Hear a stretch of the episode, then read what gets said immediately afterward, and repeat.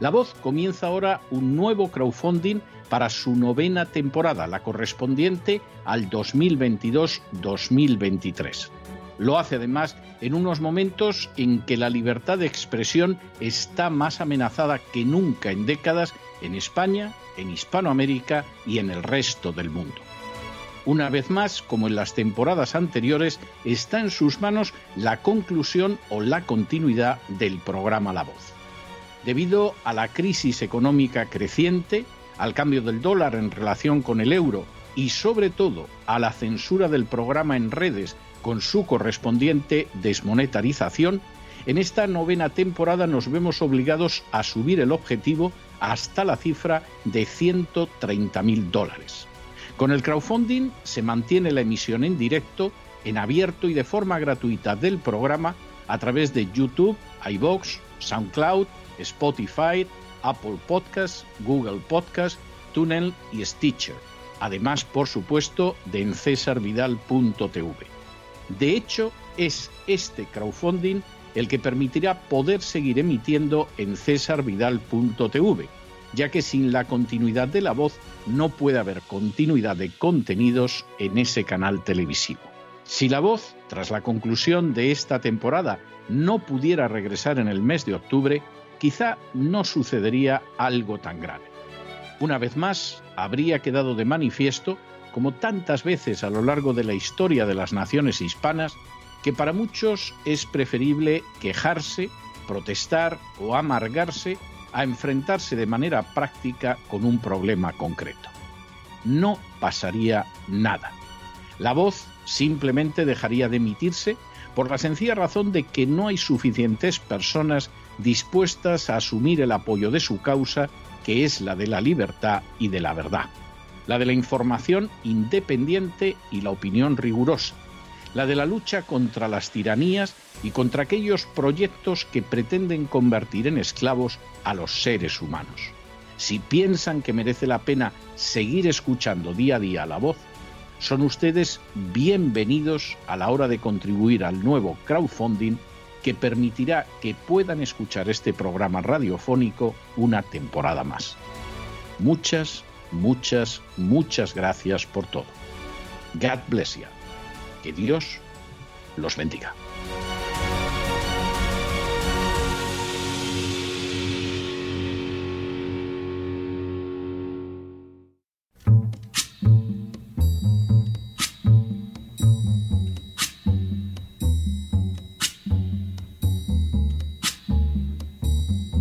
La voz con César Vidal, desde el exilio. When the night has come and the land is dark and the moon is the only light we'll see. No, I won't be afraid. Oh, I won't be afraid just as long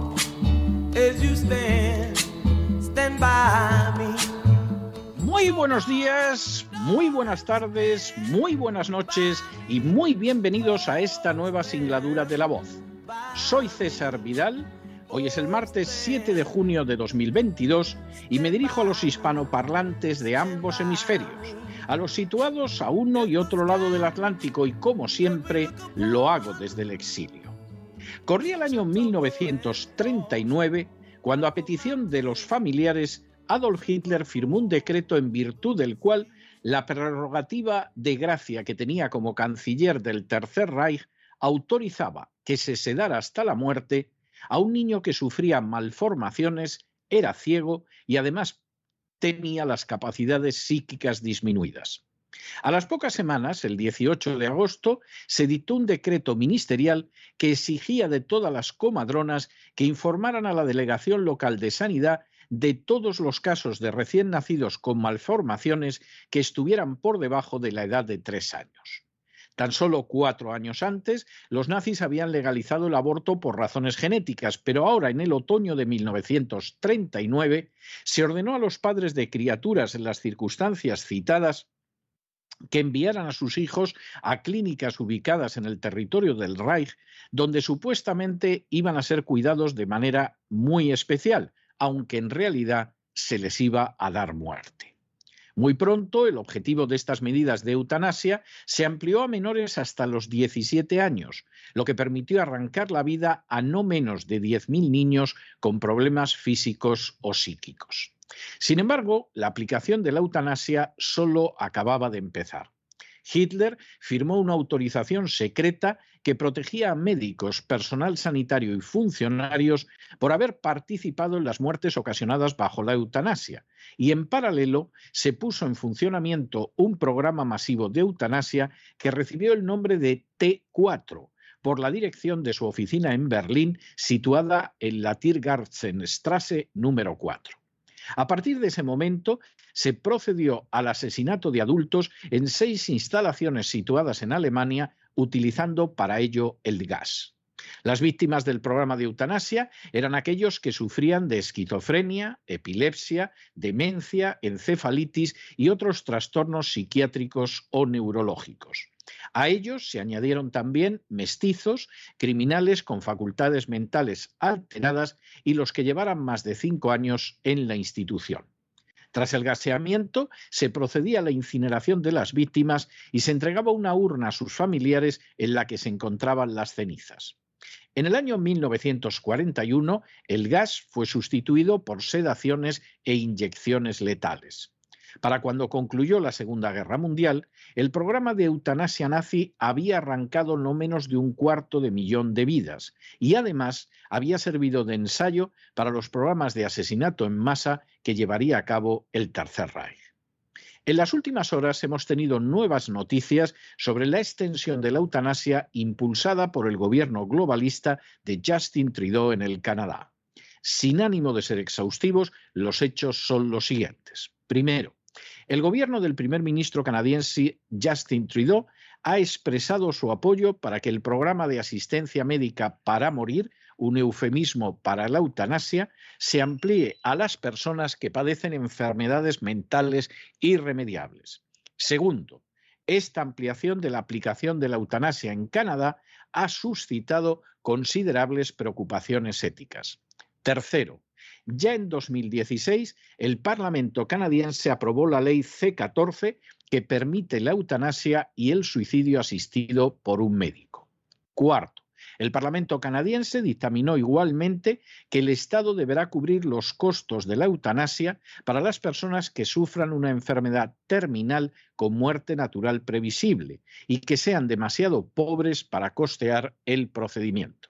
Quinto, en marzo de 2021, en plena crisis del coronavirus, los legisladores derogaron el requisito de razonablemente previsible y la disposición que especifica que la condición del paciente al que se aplicaba la eutanasia tenía que ser terminal. En otras palabras, aprovecharon la pandemia para ampliar los supuestos de exterminio recurriendo a la ley de eutanasia.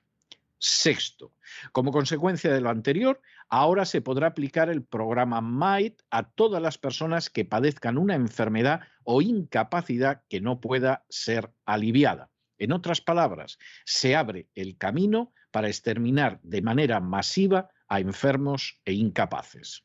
Séptimo, como ha señalado el investigador del Oxford Nuffield College, Yuan Si Yu, en un artículo publicado por El Espectador, Canadá tiene uno de los gastos de atención social más bajos de todos los países industrializados. Los cuidados paliativos son solo accesibles para una minoría y los tiempos de espera en la salud pública pueden resultar insoportables. Octavo, este conjunto de circunstancias explica que, por ejemplo, en Ontario, una mujer optara por la eutanasia porque sus beneficios de vivienda no le permitían obtener un lugar para vivir y evitar alergias que la paralizaban. Noveno. Tras dos años de buscar ayuda, esta mujer dejó una serie de documentos en los que explicaba por qué decidía que le aplicaran la eutanasia. En uno de ellos afirmaba directamente, el Estado me ve como una mierda prescindible, llorona e inútil. Décimo, La ley de eutanasia de 2016 solo prohibía la muerte asistida en el caso de personas con enfermedades mentales. En febrero, sin embargo, la administración Trudeau la amplió a los canadienses con condiciones de deterioro cognitivo. Un décimo. Igualmente, el gobierno Trudeau ha impulsado que los ciudadanos que teman ser diagnosticados con este tipo de enfermedades puedan realizar de manera anticipada solicitudes de muerte asistida y asimismo pretende permitir la aplicación de estos métodos a menores de 18 años de edad. Y duodécimo, la Asociación Canadiense de Salud Mental ha señalado que está profundamente decepcionada por el enfoque del gobierno de Trudeau, señalando que hasta que el sistema de atención médica responda de manera adecuada a las necesidades de salud mental de los canadienses, la muerte asistida no debería ser una opción.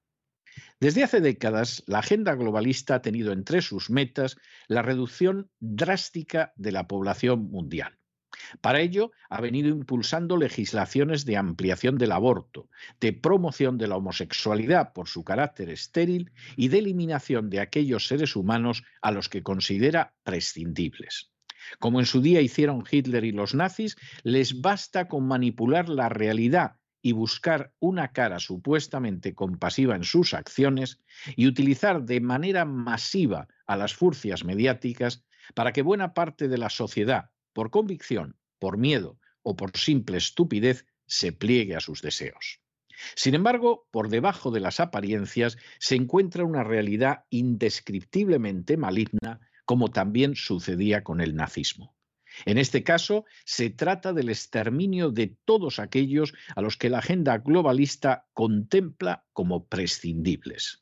Que Tridó, una de las marionetas más desvergonzadas de la agenda globalista, sea el encargado de avanzar en ese plan, no solo no causa sorpresa, sino que parece totalmente lógico. Un hombre que ha reconocido que pisoteaba la legalidad constitucional para imponer las políticas liberticidas relacionadas con el coronavirus, que ha impulsado la ideología de género hasta extremos patológicos y que aplaude al liberticida Zelensky con total entusiasmo, resulta especialmente adecuado para eliminar a unos enfermos mentales que no pueden defenderse, a unos indigentes a los que el sistema no ayuda a sobrevivir y a unos ancianos indefensos que ocasionan gasto público sin entregar nada a las oligarquías que lo dominan. Como sucedió en el pasado con el nazismo, la eutanasia se ha convertido ya en sistemas teóricamente democráticos en uno de los instrumentos para asesinar en masa a millones de personas indefensas. Y una vez más, hay que preguntarse si las distintas sociedades han aprendido alguna lección de lo que significó Hitler o si por el contrario reaccionarán con miedo, ignorancia, apatía o incluso colaboración en el exterminio, sumisas a lo que les dicten los políticos y las furcias mediáticas. Pero no se dejen llevar por el desánimo o la frustración. Y es que a pesar de que los poderosos muchas veces parecen gigantes, es solo porque se les contempla de rodillas y ya va siendo hora de ponerse en pie. Mientras tanto, en el tiempo que han necesitado ustedes para escuchar este editorial, la deuda pública española ha aumentado en más de 7 millones de euros, y no para atender a los desvalidos y menesterosos que piensan en la muerte como una solución, sino para ofrecerles la eutanasia como una vía para abandonar este mundo. Muy buenos días, muy buenas tardes, muy buenas noches. Les ha hablado César Vidal desde el exilio que Dios los bendiga.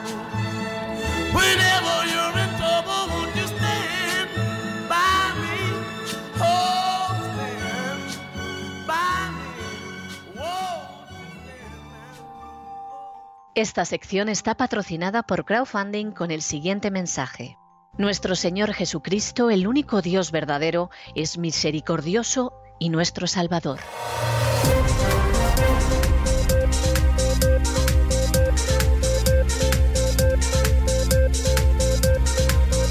Las noticias del día.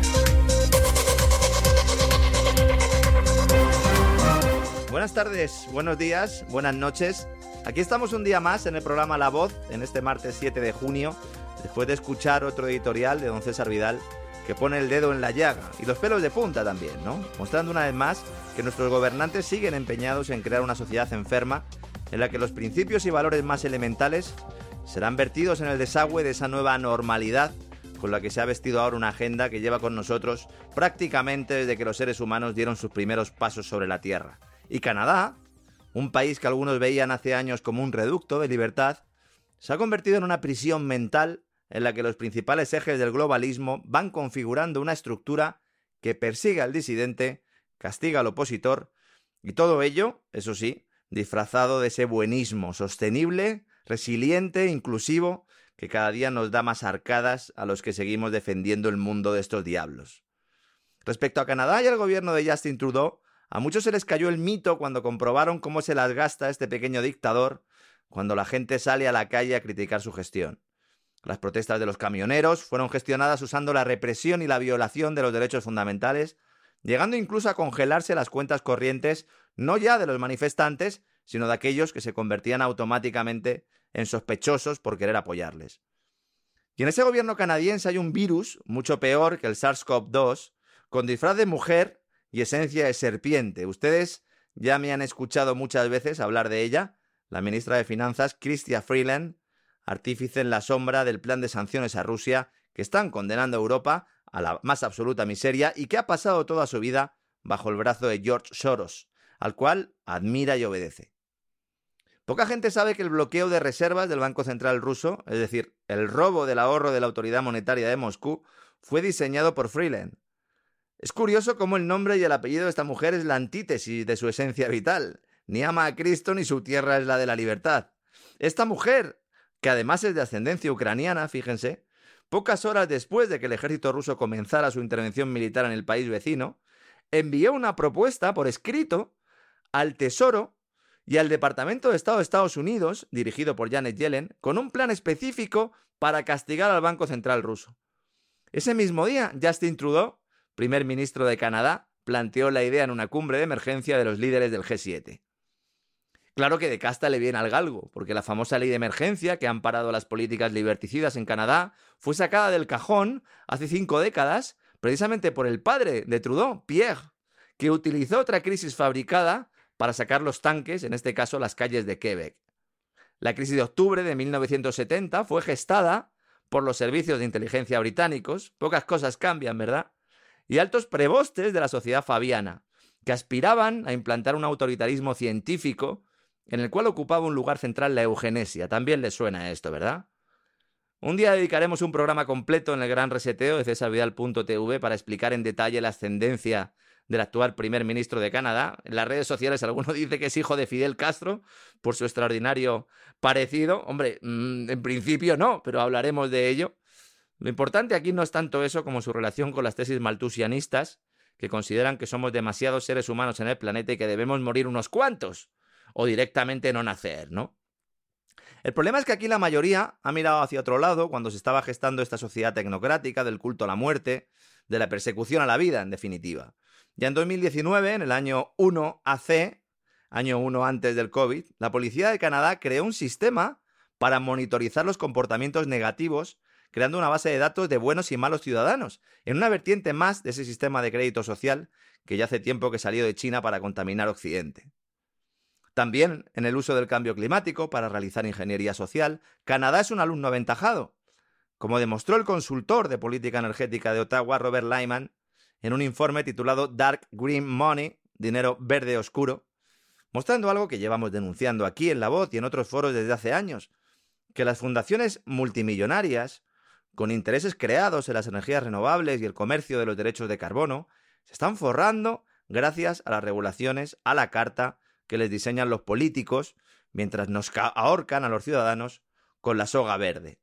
Un dinero que lubrica la narrativa climática, esa gran narrativa que diría el presidente del Foro Económico Mundial y que en Canadá llega a raudales. Con todo esto que estamos exponiendo hoy aquí, a nadie le extrañará que el presidente de Chile, Gabriel e. Boric, puesto en el gobierno el pasado marzo por los mismos planificadores sociales que promueven ese gran reinicio para que nada cambie, ese proyecto liberticida basando en la Agenda 2030, haya decidido visitar Canadá para comprometerse a promover un plan conjunto en materia de feminismo, medio ambiente, derechos humanos y crecimiento económico inclusivo. Todos ellos conceptos que en realidad, y como ya saben todos ustedes, como el nombre y el apellido de la ministra de Finanzas canadiense, significan justo lo contrario de lo que dicen representar. Boric es un tipo peligroso, como Trudeau, porque como todos los demás de su calaña, se visten con las mejores galas para decirle al mundo que han llegado para arreglarlo, para solucionar los problemas del malvado mercado, del eterno demonizado e inexistente capitalismo, de los grandes bancos y las grandes corporaciones, ocultando que en realidad es a estas élites del dinero a quien sirven realmente. Y en el caso de Chile, esta agenda globalista ha entrado hasta la médula de una sociedad que ahora ve como en universidades, escuelas, empresas e incluso dentro de las propias familias, este pensamiento buenista, pero con esencia totalitaria, se va imponiendo, permeando una sociedad que hace pocos años era un oasis en Latinoamérica y que ahora evidentemente es un infierno. Incluso los políticos que dicen estar en contra de estos postulados, cada vez que hablan, utilizan los mismos conceptos y términos de los promotores de la agenda globalista, y sus votantes ni siquiera son conscientes de ello. Cuando tengan en Chile una nueva constitución liberticida se darán cuenta, pero a lo mejor ya es demasiado tarde.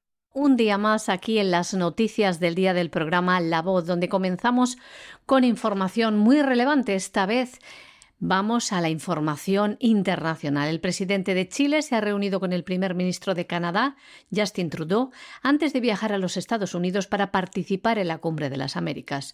Antes de llegar a Canadá, el presidente de Chile afirmaba lo siguiente.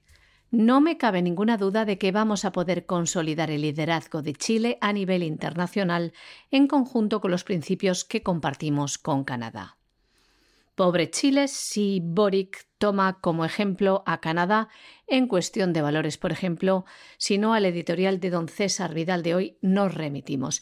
Pero ya saben, ambos dirigentes comulgan con la agenda globalista. Entre los temas que trataron están una agenda conjunta en materia de feminismo, de cambio climático, de migración, de derechos humanos y de crecimiento económico inclusivo. También Trudeau y Boric han firmado un memorándum de entendimiento sobre cooperación en igualdad de género y empoderamiento de las mujeres. Ya ven, pura agenda globalista, pero escúchenlo ustedes mismos porque estos son algunos de los extractos de la comparecencia de prensa posterior a la reunión. Hoy día nos hemos reunido con el primer ministro Justin Trudeau y con una delegación de su gobierno para mirar juntos desde el sur del mundo hasta el norte los valores que nos unen. Y esos valores compartidos que hoy día en un mundo que cambia tan rápido es tan importante relevar son la lucha por un crecimiento que sea inclusivo, que respetando y creyendo en la ciencia se haga cargo de la crisis climática que nosotros, los seres humanos, hemos provocado y por lo tanto trabajar en conjunto diversas iniciativas que apunten hacia un desarrollo que sea medioambientalmente sostenible en el tiempo. Hemos firmado con nuestras cancilleres y ministra de la Mujer de Canadá también un entendimiento respecto a la promoción justamente de las mujeres en la política y en la sociedad. Vamos a continuar colaborando también y apoyándonos mutuamente en diversos espacios multilaterales que son estratégicos para la investigación, programas de movilización de conocimientos, campañas mediáticas y participación comunitaria, especialmente sobre temáticas de género y también algo en lo que con Canadá tenemos en común, que es una nueva relación con los pueblos indígenas. Espero, primer ministro Trudeau, que sigamos avanzando juntos en esto, que temas tan importantes como el combate a la crisis climática que nosotros hemos provocado, el crecimiento inclusivo, el respeto irrestricto a los derechos humanos, sean contagiosos además para otros países de la región y es lo que vamos a decir conjuntamente. Alguna de las cosas que ha dicho Boric tras su encuentro con Trudeau, de lo que ha tratado con él, lo comentaba en la rueda de prensa también, sobre la protección de los océanos y de los pueblos indígenas. También afirmaba que va a imitar la política de control de armas de Canadá presentando un proyecto que prohíba la tenencia de armas para que los ciudadanos no se tomen la justicia por su mano y terminar también con los grupos delictivos y de narcotraficantes.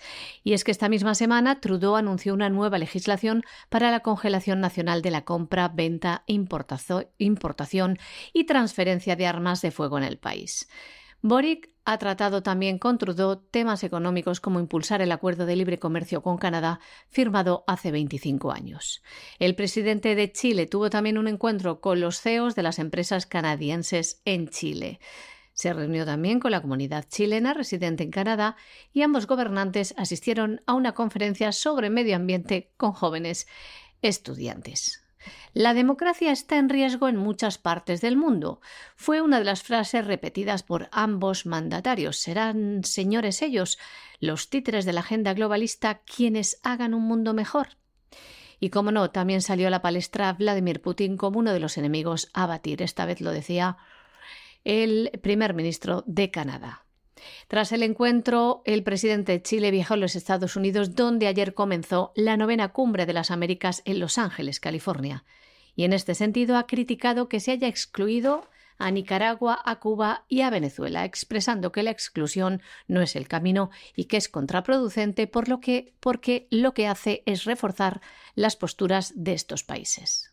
Este encuentro entre Boric y Trudeau se ha producido en la previa de la Cumbre de las Américas, que su novena edición se celebra en Los Ángeles, en Estados Unidos, ciudad en la que de la noche a la mañana han desaparecido como por arte de magia ese caótico tráfico y el trasiego de personas sin hogar que deambulan por las calles. A lo mejor han acabado con ellos directamente, ¿verdad? Bajo la excusa esa de garantizar la seguridad, pues se han limpiado las calles de personas. Es muy democrático todo, como ven. Claro que el centro de convenciones donde se celebra la cumbre está ubicado en uno de los barrios con mayores tasas de homicidios. También podían haber elegido mejor, ¿no? Una cumbre que está marcada por la exclusión de Cuba, de Nicaragua y de Venezuela, y la negativa de México, cuyo presidente Andrés Manuel López Obrador dice que él no va si no acuden sus amigos revolucionarios.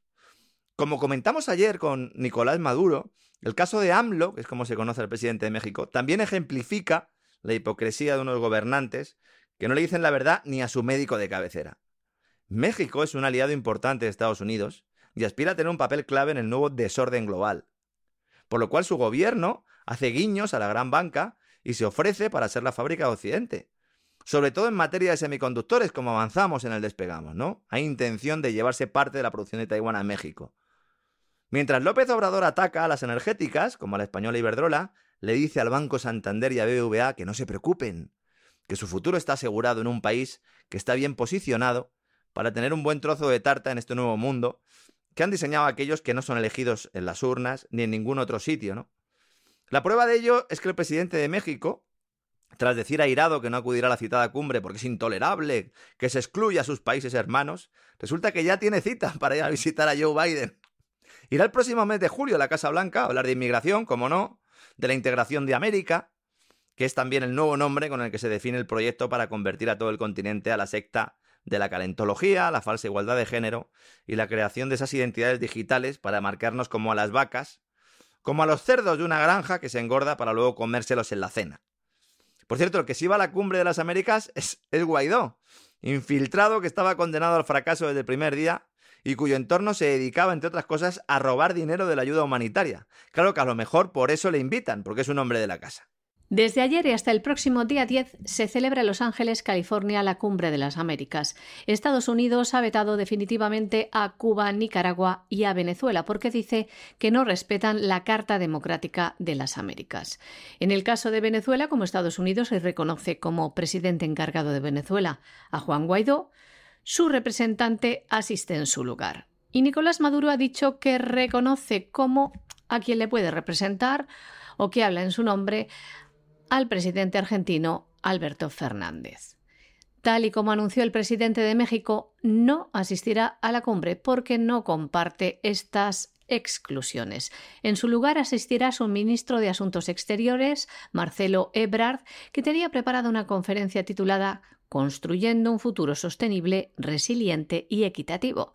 ¿Se dan cuenta ustedes hacia dónde apunta esta cumbre de las Américas? El objetivo de los Estados Unidos, entre otras cosas, es promover un gran pacto migratorio, pero ya ven, como les contamos, que algunas de las soluciones que propone es que países europeos como España acojan a estos inmigrantes ilegales que pretenden entrar en su país y que los acoja además en calidad de refugiados seguridad alimentaria, cómo enfrentar conjuntamente la crisis climática, cómo mejorar la democracia en la región o cómo colaborar en desafíos que consideran relevantes como lo que llaman crisis migratoria o las pandemias. Este va a ser el objetivo principal de la Cumbre de las Américas, adoctrinar en agenda globalista. Y vamos ya con España, nuestra querida piel de toro, cuyos gobernantes siguen poniendo palos en las ruedas de los negocios y actividades comerciales que son determinantes para la estructura económica del país, ¿no? Ese turismo que ha sido tradicionalmente uno de los motores que ha permitido a España sacar la cabeza y para la campaña estival había puestas muchas esperanzas, porque este 2022 era el año en el que, aunque parcialmente, eh, ha desaparecido la locura y la represión covidiana y nos decían que era el año ya de la recuperación, ¿no? Pero resulta que desde el Ministerio del Interior, ese que pasa más tiempo en la ciénaga del Estado profundo que protegiendo a los ciudadanos, se lleva meses desatendiendo al sector aéreo. Hasta el punto de que se ha abierto una guerra con otro ministerio de Transportes que ve cómo Grande Marlasca está provocando un caos en los aeropuertos españoles. Las compañías aéreas llevan tiempo denunciando que Interior les ha abandonado y que está en riesgo la recuperación del turismo internacional. Aquí se lo contamos también en un programa en el que indicamos que era imprescindible reforzar los efectivos policiales en los aeropuertos para los controles de pasaportes. Una cuestión que preocupa y mucho a las aerolíneas que ven como sus clientes se ven obligados a esperar colas interminables, pierden vuelos y reclaman indemnizaciones por esta dejación de funciones del departamento que dirige el ministro del Interior. La patronal lleva meses solicitando al gobierno un aumento de los efectivos policiales por el incremento de la demanda derivado del fin de las restricciones, especialmente del mercado británico porque tras el Brexit las nuevas medidas migratorias requieren un mayor tiempo de registro. Oídos sordos, ha hecho Grande Marlasca. Una vez más tenemos un problema que se podía haber evitado, que se conocía, que teníamos las soluciones y lejos de alcanzar esas soluciones se ha agravado el problema. Irresponsabilidad, falta de diligencia, error de gestión, o es que hay algún interés en ir poco a poco diciéndole a los pobres súbditos a los siervos de la gleba que deben dejar de viajar en avión? Porque una cosa de la que nadie habla en los medios económicos es cómo el gobierno español favorece a Renfe, al tren, frente a ENA, que es quien gestiona los aeropuertos, que son dos empresas públicas cuyos jefes no pueden decir ni mu porque son cargos políticos y el gobierno, igual que los pone, los quita. ¿Por qué se favorece al tren? Se ha hecho una foto también, Pedro Sánchez, en la serie esta que le están grabando, en lugar de salir en el Falcon, sale subiéndose a un tren ¿Es que los nuevos amigos de Pedro, los del foro de Davos, le han puesto el famoso vídeo de no tendrás nada y serás feliz? No se engañen, hay un plan global para decirnos que dejemos de volar, que los aviones contaminan mucho y que solo deben usarlo los ricos, los filántropos y sus marionetas políticas, claro, para ir a sus cumbres y así poder repartirse el mundo. La falta de controles fronterizos en los aeropuertos españoles está provocando el caos en el sector turístico y pone en peligro la llegada de turistas a nuestro país. El 80% de los que llegan lo hacen en avión. La compañía aérea Iberia ha denunciado el caos que sufre el aeropuerto de Barajas. Un problema que denuncia está sobre todo en la zona de control de pasaporte de la terminal T4 de Barajas, lo que les ha obligado a retrasar la salida de algunos de sus vuelos. En concreto, apunta los que iban a Chicago, Buenos Aires y Miami, que han despegado con retraso al tener que esperar a los pasajeros que quedaron atrapados en los controles policiales. Según Iberia, cerca de 15.000 pasajeros han perdido su conexión desde el 1 de marzo debido a las aglomeraciones en el área de control policial. La Asociación de Líneas Aéreas ya denunció en el mes de diciembre que más de 5.000 personas habían perdido su vuelo en el último mes por los retrasos en los controles fronterizos. En Semana Santa afectó a 3.000 pasajeros. Además del aeropuerto madrileño, que es el de más tráfico aéreo, también denuncian problemas en otros muy turísticos como el de Ibiza, Tenerife Sur, Alicante, Málaga o Sevilla. La falta de policías es evidente, pero el Ministerio del Interior niega que haya retrasos en estos controles y recuerda que habrá un refuerzo de 200 policías. Y seguimos en España para hablar de nuestro particular culebrón de espías, el escándalo Pegasus, que ha provocado un terremoto porque se suma de alguna manera a los tsunamis de otras operaciones similares que han marcado el devenir de la historia española. Las famosas escuchas del CESID, hoy CNI, el chivatazo del Barfaisán, las grabaciones a todos los políticos prácticamente de la Casa Real hacia abajo, sin autorización judicial, aunque a veces se firmen los papeles a posteriori, pues son el pan nuestro de cada día. Mandos policiales al servicio de las cloacas del Estado y agentes del CNI realizan escuchas ilegales cuando estiman conveniente. No se engañen. Y en muchos casos, nada tiene que ver con el interés nacional o general, sino, como les digo siempre, tiene que ver con los intereses particulares de aquellos que determinan qué es el interés general. El famoso Estado de Derecho no existe. Y el que diga lo contrario, o es un ignorante o es un cómplice. Las informaciones que se extraen de este espionaje masivo acaban filtrándose de forma interesada a periodistas afines, que en unas ocasiones están a sueldo y en otras ni siquiera eso. Y con esas supuestas noticias se va amasando y configurando la realidad que luego le ponen al personal en el telediario, esos desinformativos que son el pasto que comen los borregos. El problema no es que se espía a políticos independentistas o que haya comisarios que usen las cloacas para sacar provecho mientras se autoconvencen de que hacen lo mejor para su país. Ni siquiera que estén espiando al presidente del gobierno o a sus ministros. El problema es que todos y cada uno de nosotros estamos potencialmente en la diana. Nadie está a salvo. La tecnología y la alianza de las operadoras de telecomunicaciones con los servicios de inteligencia hacen que todos los días se violen las comunicaciones, no solo las telefónicas, sino las de nuestros correos electrónicos e historiales en Internet. El gran hermano es una realidad, y para ocultarlo, o para minimizar su importancia, de vez en cuando sale un escándalo, como el Pegasus, que sirve para que algunos se lleven las manos a la cabeza, se realicen juicios para contentar y tranquilizar a la opinión pública, se nos diga que mañana será distinto, que a partir de ahora nadie espiará a nadie sin orden judicial y que seguimos siendo la cuna de la democracia. Una cuna en la que nos ponen unos pañales y un chupete para que sigamos creyendo en ella. El titular del Juzgado Central de Instrucción número 4 de la Audiencia Nacional, José Luis Calama, ha levantado el secreto de sumario de la investigación que sigue por el espionaje con el software Pegasus que se hizo a varios miembros del Gobierno. Además, ha citado como testigo al ministro de la Presidencia, Félix Bolaños, el próximo 5 de julio. El juez ya interrogó como testigos el pasado viernes a la exdirectora del CNI, Paz Esteban, y al funcionario de ese organismo encargado de elaborar los informes sobre las infiltraciones con el software espía. Además, el juez José Luis Calama ha acordado ampliar la comisión rogatoria cursada a Israel para que una comisión judicial encabezada por él se desplace a la nación hebrea para tomar declaración como testigo al CEO de la empresa que comercializa Pegasus. Este juez ya dirigió una primera comisión rogatoria a las autoridades israelíes para que la compañía informara sobre distintos extremos de esta herramienta informática. Aunque muchos sigan pensando que la gran guerra en estos momentos está en el este de Europa, en este programa llevamos mucho tiempo advirtiendo que la Casa Blanca tiene claro que su objetivo prioritario está en el Pacífico, con una China que aspira a quitarle el liderazgo global. La destrucción de la posible alianza euroasiática es el objetivo que parecen haber conseguido los jerarcas de la OTAN con la guerra de Ucrania, al menos momentáneamente, dará paso a un nuevo frente en el que se lleve el conflicto a las puertas de China. Al menos eso es lo que quiere la OTAN. Esto no es nuevo, es verdad, porque el gobierno de Barack Obama, con Joe Biden precisamente de vicepresidente, a cargo de los señores de la guerra, ya dijo que la política exterior estadounidense era como un transatlántico que debía virar poco a poco para poner la mirada en el Pacífico.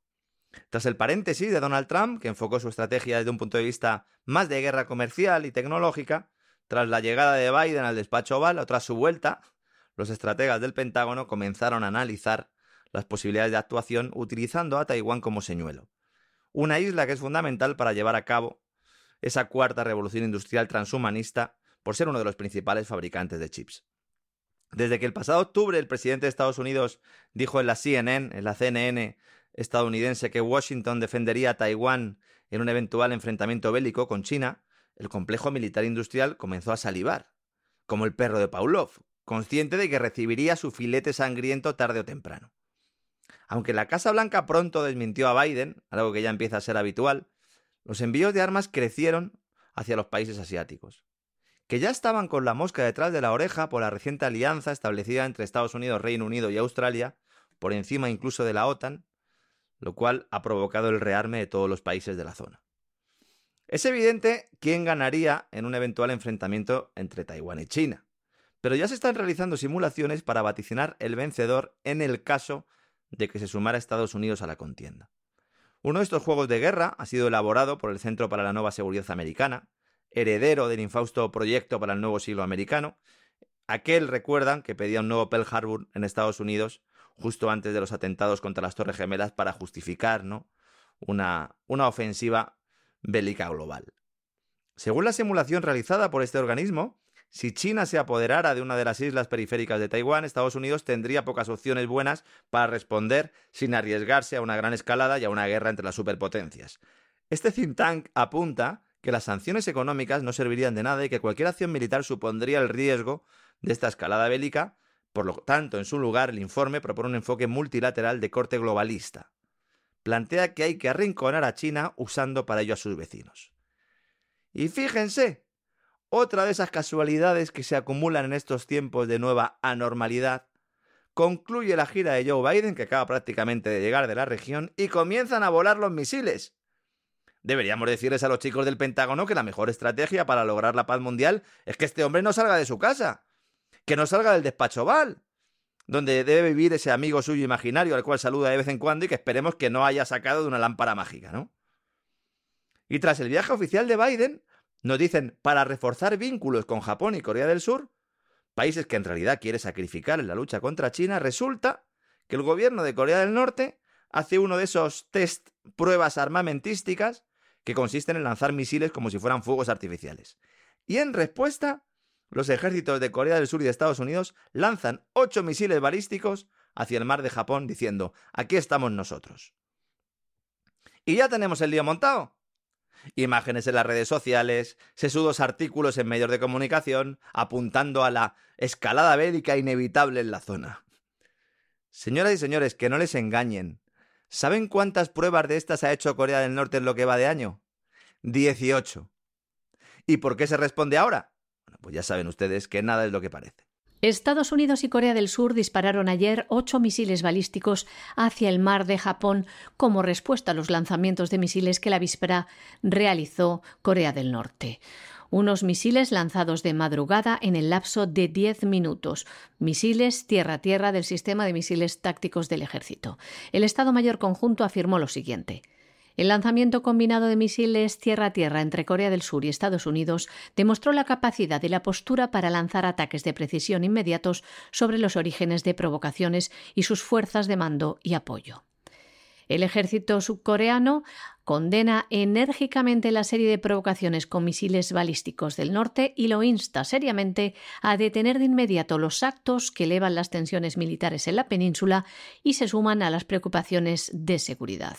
Desde el pasado 10 de mayo, con el gobierno del presidente conservador Yoon Suk-yeol, Seúl aboga por endurecer la postura frente a su vecino tras una etapa más conciliadora con su predecesor y ha dicho que responderán consecuentemente a las acciones norcoreanas de este tipo. Esta acción coordinada de Seúl y Washington se produce un día después de que Pyongyang disparara un número idéntico de misiles balísticos de corto alcance desde varias localizaciones de su territorio, en una aparente muestra de fuerza tras unas maniobras navales de los aliados cerca de la península coreana. Durante aquellos ejercicios se desplegó un portaaviones de propulsión nuclear, algo que no sucedía desde finales del año 2017. Corea del Norte ha realizado en lo que va de año un número récord de 18 lanzamientos de misiles, el más reciente, el de la víspera. Y mientras se calienta la cosa por el Pacífico, vuelve la tensión en Oriente Medio también, con un Irán que nos vuelven a decir que es muy malo y que quiere tener la bomba atómica. Esta película ya la hemos visto, ¿verdad? Y la razón de que se ponga esta cuestión otra vez en la palestra es sencilla. Estados Unidos no quiere molestar a Arabia Saudí, que no ve con buenos ojos ese acercamiento de la Casa Blanca al régimen iraní para utilizarlo como proveedor de hidrocarburos. Otro efecto colateral, ¿verdad?, de las sanciones a Rusia. Otra vez el gas, el petróleo, Irán, Arabia Saudí, como toda la vida. Los mismos actores de siempre, con un Israel que ve con preocupación la deriva otanista en Europa, aunque no se atreva a decirlo, y que considera que el polvorín vuelve a hacer presencia a las puertas de su casa. Ahora la ONU Naciones Unidas, dice que va a sancionar a Irán por su programa atómico y la administración Biden refuerza el mensaje con declaraciones de la número 2 de Anthony Blinken, la subsecretaria de Estado de Estados Unidos, Wendy Sherman, que azuza el fantasma nuclear, diciendo que incluso Corea del Norte estaría pensando en hacer algún tipo de prueba utilizando este tipo de armamento. Si los ciudadanos hiciéramos un pequeño esfuerzo eh, por conocer la historia o para recordarla, porque no ha pasado tanto tiempo, nos daríamos cuenta enseguida de que en todos estos años, prácticamente desde que el ser humano inventó la gran bomba, el único país que la ha lanzado y dos veces ha sido el mismo que le dice al mundo que no la fabrique. Y encima resulta que su postura respecto a Irán, como digo, no es propia, sino consecuencia del enfado de Arabia Saudí, que ha llegado a amenazar al Tesoro y a la Reserva Federal de Estados Unidos, diciéndole que como permita a Irán ser un actor importante en este mundo de crisis energética post-Ucrania y post-COVID, entonces llegará a un acuerdo con China para venderle el petróleo y el gas en yuanes, lo cual evidentemente acabaría con la hegemonía del dólar, de la cual depende todo el chiringuito de Yellen, de Powell y compañía. Por eso, en los grandes medios de Estados Unidos y por extensión en los del resto del mundo occidental, se oculta que el pasado febrero la Casa Blanca tomó la decisión de anunciar que Irán ya no tenía un programa nuclear peligroso. ¿Para qué? Pues para poder así retirar las sanciones que prohíben al país exportar todo el petróleo que considera oportuno. Y no era la primera vez que se quería adoptar esta estrategia. Se pretendía reeditar un pacto de 2015, denominado Plan de Acción Integral Conjunto, alcanzado entre Estados Unidos e Irán, junto con Alemania, con Francia, Reino Unido, China, Rusia y Estados Unidos, como digo. En 2018 Trump se retiró de este pacto e impuso de nuevo las sanciones a Irán y un año después el país anunció que acumulaba uranio y además enriquecido, ¿no? Como diciendo, no queréis caldo, pues tomad dos tazas. Biden no tenía interés ninguno en recuperar este pacto hasta que ha llegado la inflación y la crisis energética que amenazaba el futuro electoral del Partido Demócrata. Pero la llamada atención de Arabia Saudí ha cambiado sus planes y ahora Irán vuelve a ser malo y resulta, señores, que tiene la bomba atómica. La Agencia Nuclear de la ONU se plantea amonestar a Irán por su programa atómico. Advierte además que pronto podría construir una bomba atómica porque ya se ha provisto del suficiente material para ello. Según las estimaciones de la OIEA, la República Islámica dispone actualmente de 43,1 kilogramos de uranio enriquecido al 60%, una cantidad que si se enriquece al 90% es suficiente para construir una bomba en 10 días. Un anuncio que hacía el director de esta agencia, el Organismo Internacional de la Energía. Hablamos de Rafael Grossi. Una declaración que coincide con el inicio de una reunión de la Junta de Gobernadores de la OIEA en la que los 35 miembros de la misma tomarán la decisión de amonestar a Irán o no. Irán ya ha advertido de que si lo hacen, si eh, manifiestan una resolución en su contra, sería un acto que tendría un impacto negativo en las relaciones con el organismo y en las negociaciones nucleares. Por su parte, la subsecretaria de Estados Unidos dice que Corea del Norte se enfrentará a una respuesta rápida y contundente en caso de una prueba nuclear. Y hasta aquí hemos llegado con el boletín de este martes 7 de junio en la voz de César Vidal como siempre, de la mano de María Jesús, que al final, María Jesús, ¿qué ha pasado con Boris? Al final queda tocado, pero no hundido, ¿no? Podríamos decir. Eso es, la moción de, censura se ha salvado de ella, se ha salvado. 211 eh, a 148, lo cual demuestra hasta qué punto hay división ahí. Los rebeldes ya han advertido que seguirán dando la batalla. Esto parece una peli de Star Wars, ¿verdad? Para que deje el cargo. Alquer pues se va a aferrar, se va a aferrar. Este hombre le ha costado mucho, le pusieron ahí los servicios de inteligencia, ¿eh? de que nadie se lleve a engaño. Eh, hemos tenido información desclasificada, ya lo comentábamos, que, insistían ¿no? en que él está ahí para cumplir una misión. Los rebeldes, como digo, han anunciado que podrían estar dispuestos a que se modifiquen las reglas que impiden que se presente una nueva moción de censura hasta dentro de un año, es decir, lo van a volver a intentar.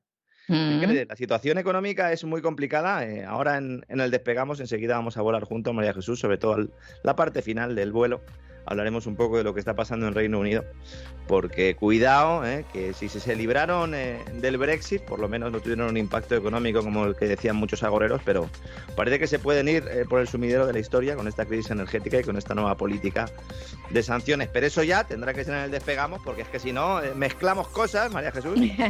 ¿verdad? bueno, todo, va todo unido, va todo unido. Tenemos que mantenerles informados, ya sea en una sección u otra del programa. Ahora vamos a tomar un poquito de agua, ¿verdad? Y ahora volvemos. Sí, volvemos además en el programa hoy. También va a estar luego don Roberto Centeno. Vamos a tener esos martes de la economía que dice siempre don César. Así que, así que muchas cositas. No se vayan y si están escuchando el podcast, pues vayan al siguiente corte porque ahí estaremos enseguida. Hasta ahora, María Jesús. Hasta ahora, Lorenzo.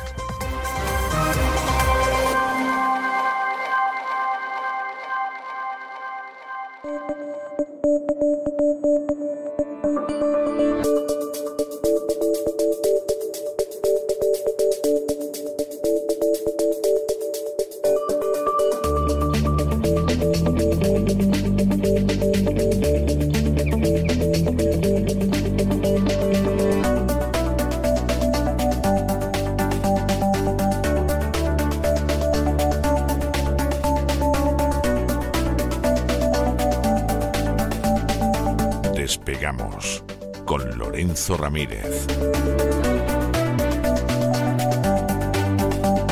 Corremos raudos y veloces hacia nuestro avión, atravesamos el umbral, nos tiramos de sobre los asientos, nos abrochamos los cinturones, eso sí, despegamos y nos elevamos por los aires hasta alcanzar nuestra altura y nuestra velocidad de crucero. Hola de nuevo, Lorenzo, ¿qué tal estás? Buenas noches, María Jesús. Aquí estaba, que digo, bueno, hoy que no estamos haciendo nada, vamos a ver si volamos un rato, ¿verdad? En el despegamos diario. ¿Cómo se echa de menos, cómo se echa de menos a César hacer esto? Tiene otro arte. Se me enfada mi mujer al final, ¿eh? Estoy más tiempo contigo que con mi mujer.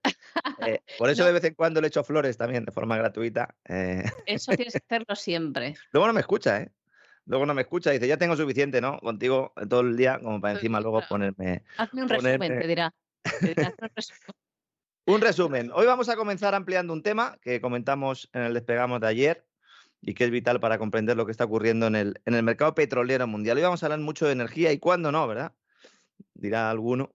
Debido a esas sanciones europeas a Rusia, dijimos que India estaba comprando el crudo siberiano con descuento. Hay mucha gente que se ha sorprendido de esto unos 35 dólares aproximadamente, y sobre todo que una parte de esos barriles iban destinados a sus refinerías para el de allí ser enviadas a Europa para utilizar este gasóleo, este diésel como combustible. Esto, mm, en líneas generales, ¿no? Es lo que comentamos ayer.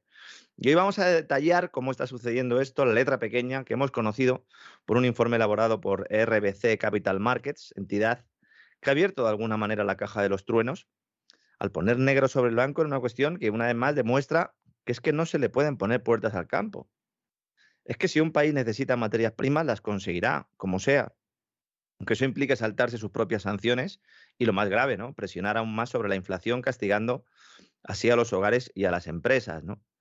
India no solía comprar eh, mucho petróleo a Rusia, hasta ahora, que ha visto cómo se puede llenar eh, sus reservas y sobre todo hacer negocio a costa de la suicida política de la OTAN en Europa, seguida a pies juntillas por unos gobernantes que sirven a otros intereses muy distintos a los nacionales, ¿no? Mira, para que te hagas una idea, María Jesús, el año pasado, por estas fechas, India estaba comprando 90.000 barriles diarios de petróleo a Rusia, 90.000, que puede parecer mucho, pero claro, no es tanto si lo comparamos con lo que está comprando ahora. Ahora está comprando 600.000 barriles diarios. ¿Mm? Madre mía. multiplicar por más de seis veces la cantidad, ¿no? Claro, al decir nosotros, al decir Occidente, oye, no te compramos, Rusia toda esa producción la tiene que sacar y, y, si tienes que sacar la misma producción y tienes menos clientes, tienes que hacer un descuento. India se aprovecha de ello. Entonces, además de satisfacer su demanda interna, India, eh, pues hay mucha gente que no lo sabía, ahora lo descubre, es una potencia además en la actividad de refino del crudo. Hay mucha gente que ya mm, meses, incluso años, diciendo que el diésel se acababa, que era un problema, que de hecho algunos piensan que esta crisis está siendo provocada para generar precisamente un cambio en la demanda. Yo mm, sigo pensando que eso, aunque pueda tener eh, algún fundamento, yo creo que es algo exagerado. Pero esta actividad de refino la hacía fundamentalmente también Rusia. Entonces, claro, si establecemos sanciones a Rusia, si la apartamos del juego, si no le dejamos jugar con nosotros, bueno, pues pone al país eh, oriental, en este caso a la India, en, en una situación envidiable. Porque puedes tener la materia prima con descuento y luego refinarla, es decir, convertirla en combustible y venderla en el mercado occidental al precio del mercado occidental, un negocio redondo. Entonces India se está convirtiendo de facto en el centro del refino para Europa. Mucha gente que piensa que India es un país subdesarrollado, que no cuenta nada, uno coge cualquier informe de perspectivas para los próximos 10, 15, 20 años y se ve que India va a ser una potencia económica mundial. Evidentemente tiene mucho camino por recorrer, tiene una serie de desigualdades, tiene problemas institucionales. Efectivamente es así, pero claro, mm, estamos generando en estos países del primer mundo, estamos generando el caldo de cultivo para que nos adelanten por la derecha y por la izquierda. Mm. Hay que tener en cuenta además que India, para hacer un apunte, también tiene la bomba atom tiene armas nucleares, ojivas nucleares. Eh, sí, bueno, como comentábamos antes en el, en el boletín, ¿no? Si el, el mm. problema no es que un país quiera tener la bomba nuclear, el problema es que hay otros que la tienen ya, ¿no? Y entonces, claro, si hay algunos que la tienen ya, pues eh, precisamente los que tienen las armas nucleares son a los que no se les invade su territorio, etcétera, etcétera, con lo cual el incentivo es aún más elevado, ¿no? Para que esto sea así, ¿no? Esta escala, esta escala, ¿no? Que se ha producido, eh, pues desde prácticamente, ¿no? Desde que se inventó, desde aquel proyecto, ¿no? Que inventó el, o que descubrió, mejor dicho, ¿no? El, el, el uso de la energía nuclear para la guerra, ¿no? Eh, el informe este de RBC Capital Markets nos está diciendo que para comprar diésel de India, pues eh, Europa va a aumentar los costes en Europa porque evidentemente es más elevado el coste de enviar combustible desde el país asiático que hacerlo por tuberías desde las refinerías rusas, sobre todo si estamos hablando de que hay posibilidad de embargo. Entonces, la consecuencia no deseada, confiemos en que no, deseada, es que Europa está importando la inflación a sus propios ciudadanos comprando ese crudo refinado de India, ¿no? Claro, porque el petróleo que no vende Rusia a Europa se lo vende Asia en abril, el último mes para el que hay datos, Asia ya superó a Europa como el mayor comprador por primera vez. Esta brecha se va a ampliar mucho progresivamente, según se vayan conociendo datos de mayo, de junio, porque se habla mucho de China, pero es India realmente la que está aprovechando esta coyuntura, porque no tiene que guardar tantos remilgos con Estados Unidos, porque China está enfrentada con Estados Unidos, pero China no se moja mucho con el tema de Rusia. Es más, intenta hacer parecer que está cumpliendo las sanciones, aunque sea de tapadillo. Sus grandes multinacionales no han dicho que van a seguir trabajando con Rusia, pero las pequeñas y medianas sí. Tampoco hay un apoyo explícito, más allá de decir que hay que alcanzar la paz. Hay muchos que pensaban, decían, bueno, pues en cuanto Rusia eh, eh, intervenga en Ucrania y la OTAN imponga sanciones, China va a salir y va a defenderlo. No, esto es la real política, esto es otra cosa muy distinta, ¿no? Entonces, las refinerías de India, como digo, que es el tercer mayor importador y consumidor de petróleo del mundo, han estado comprando mucho crudo ruso a través de licitaciones al contado, ¿no? Aprovechando los bajos precios que le ofrece Moscú. El petróleo de los Urales de Rusia, que es la referencia, se está cotizando unos 95 dólares el barril, y el Brent, que es la referencia en Europa, cuando siempre que se habla del precio en Europa es el Brent y en Estados Unidos el West Texas, están en los entornos de los 120 dólares. Entonces, India está comprando cantidades récord operando sus refinerías por encima de su capacidad nominal, es decir, cuidado porque puede haber accidentes en refinerías. Esto lo digo porque luego habrá alguno que dirá, ¿veis? ¿Veis cómo quieren destruir las refinerías para crear una crisis artificial? Si la han creado la crisis artificial, claro que la han creado, pero no se hace así. ¿eh? Están operando al máximo de su capacidad, por encima incluso, decía RBC Capital Markets, así que cuidado porque puede haber insisto, accidentes, para enviar gasolina y diésel a Europa. Bueno, yo no sé si tú conduces, María Jesús, pero ir a la gasolinera es, eh, no sé, yo me pongo a llorar según me estoy acercando ya, unos sudores fríos en, el coche. Alguno me ha dicho, oye, mm, no sé, plantéate ir en bicicleta. Digo, ya lo que me faltaba, ¿no? Ir también en, bicicleta. Mm. Yo pues tengo la suerte o la desgracia de no tener carné y ese mal no lo, no lo estoy sufriendo. No tienes carné tú, no tienes carné, no, no le mangabas ¿no? de pequeña el coche a, nadie, ¿no? Ni la tarjeta de crédito para ir a, discotecas light. Yo conozco a uno que sí y ahora hace, un, hace una sección diaria en un programa de radio que se llama Despegado. Ay, todo se sabe. no están funcionando las presiones desde Washington para que el primer ministro indio, que este se pone de perfil, podría ser egipcio perfectamente, eh, Narendra Modi, eh, deje de abrir los brazos a Putin. Está ahí a ver si me manejo en un sitio, si me pongo en el otro. La verdad es que se espera, según estimaciones de Refinitiv, se espera que los flujos de crudo ruso a India alcancen eh, pues los más de 3 millones de toneladas métricas en mayo, que estamos hablando de nueve veces más que en el mismo promedio el, año pasado, ¿no? Nueve veces más. Claro, mucha gente dirá, bueno, sí, esto es estupendo, pero ¿y cuál, esto como me, para mi bolsillo esto, qué consecuencia tiene esto? Bueno, pues insisto, solo hay que visitar las gasolineras para darse cuenta. Y lo peor de todo es que los gobiernos tienen mucho margen para rebajar esa factura energética y no lo hacen. Si estuviéramos realmente en una situación desesperada, en la, bueno, de hecho nos están diciendo, ¿no? Que va a haber racionamientos, etcétera, etcétera, ¿no? ¿Por qué no quitan los impuestos a los carburantes? No estoy hablando de que hagan un descuento ni que lo bajen, no, no, que los quiten. Mm, pues pues, claro, igual que el tabaco, porque no se lo quitan. Bueno, claro, el tabaco alguno dirá, bueno, el que quiera fumar, que fume, pero en, en, este caso no, aquí lo que estamos diciendo es que hay una crisis energética, la versión oficial dice que es por culpa de Putin, pero bueno, hay un incremento del precio de las materias primas, coste energético, además hemos renunciado a uno de nuestros principales clientes, no lo voy a explicar, lo hago todos los días, y que esto tiene un efecto, un impacto en la inflación. Bueno, pues si ustedes quieren que ese impacto sea menor, porque además estamos en un, en un momento de emergencia en el que nos piden solidaridad, bueno, pues quiten los impuestos. Alguno pensará, pero, pero no llenan la saca, no llenan la saca, es igual que el tabaco, la mayoría del precio, yo no fumo, pero por lo que me dice el fumador es también, la mayoría son impuestos. Sí, bueno, en el caso de los carburantes es el 50%. Por eso que tampoco de, es poquito. En, en el caso de España, claro, podrías conseguir rebajar el precio la factura eh, combustible un 50%. El caso de España es paradigmático porque desde Hacienda se nos dice que la recaudación tributaria está en niveles récord, que va como un tiro. Y sale Montero allí y dice, no, con su gracejo natural, dice que no, no, pero si nosotros, chiquis, si nosotros, nosotros estamos ahora, estamos, bueno, estamos con la arca llena, con la arca llena, chiqui. Estamos Sí. ingresando, estamos ingresando, chiqui. Efectivamente. Nunca. Claro, ingresan para luego ponerse coches oficiales, perdona que te interrumpa, claro, ellos ingresan para sus coches, para ponerse ordenadores nuevos, para subirse los sueldos. Ya está, Claro, es que están ingresando. tienes ingresos récord y a pesar de todos esos gastos que estás comentando tú, no te da para pagar pensiones y tal y tienes que andar emitiendo deuda pública. Claro, es que ese, es el objetivo, ¿no? Entonces dicen, oiga, yo, ustedes tienen la recaudación, es que se dice rápidamente, ¿eh? es la recaudación más alta de la historia en estos momentos. Bueno, pues entonces, por emplear su mismo lenguaje, habría margen, ¿no? Para retirar, aunque fuera temporalmente, los impuestos a los combustibles. En España, cada año el gobierno recauda más de 20.000 millones de euros de impuestos que graban los carburantes, el impuesto especial de los hidrocarburos y el IVA.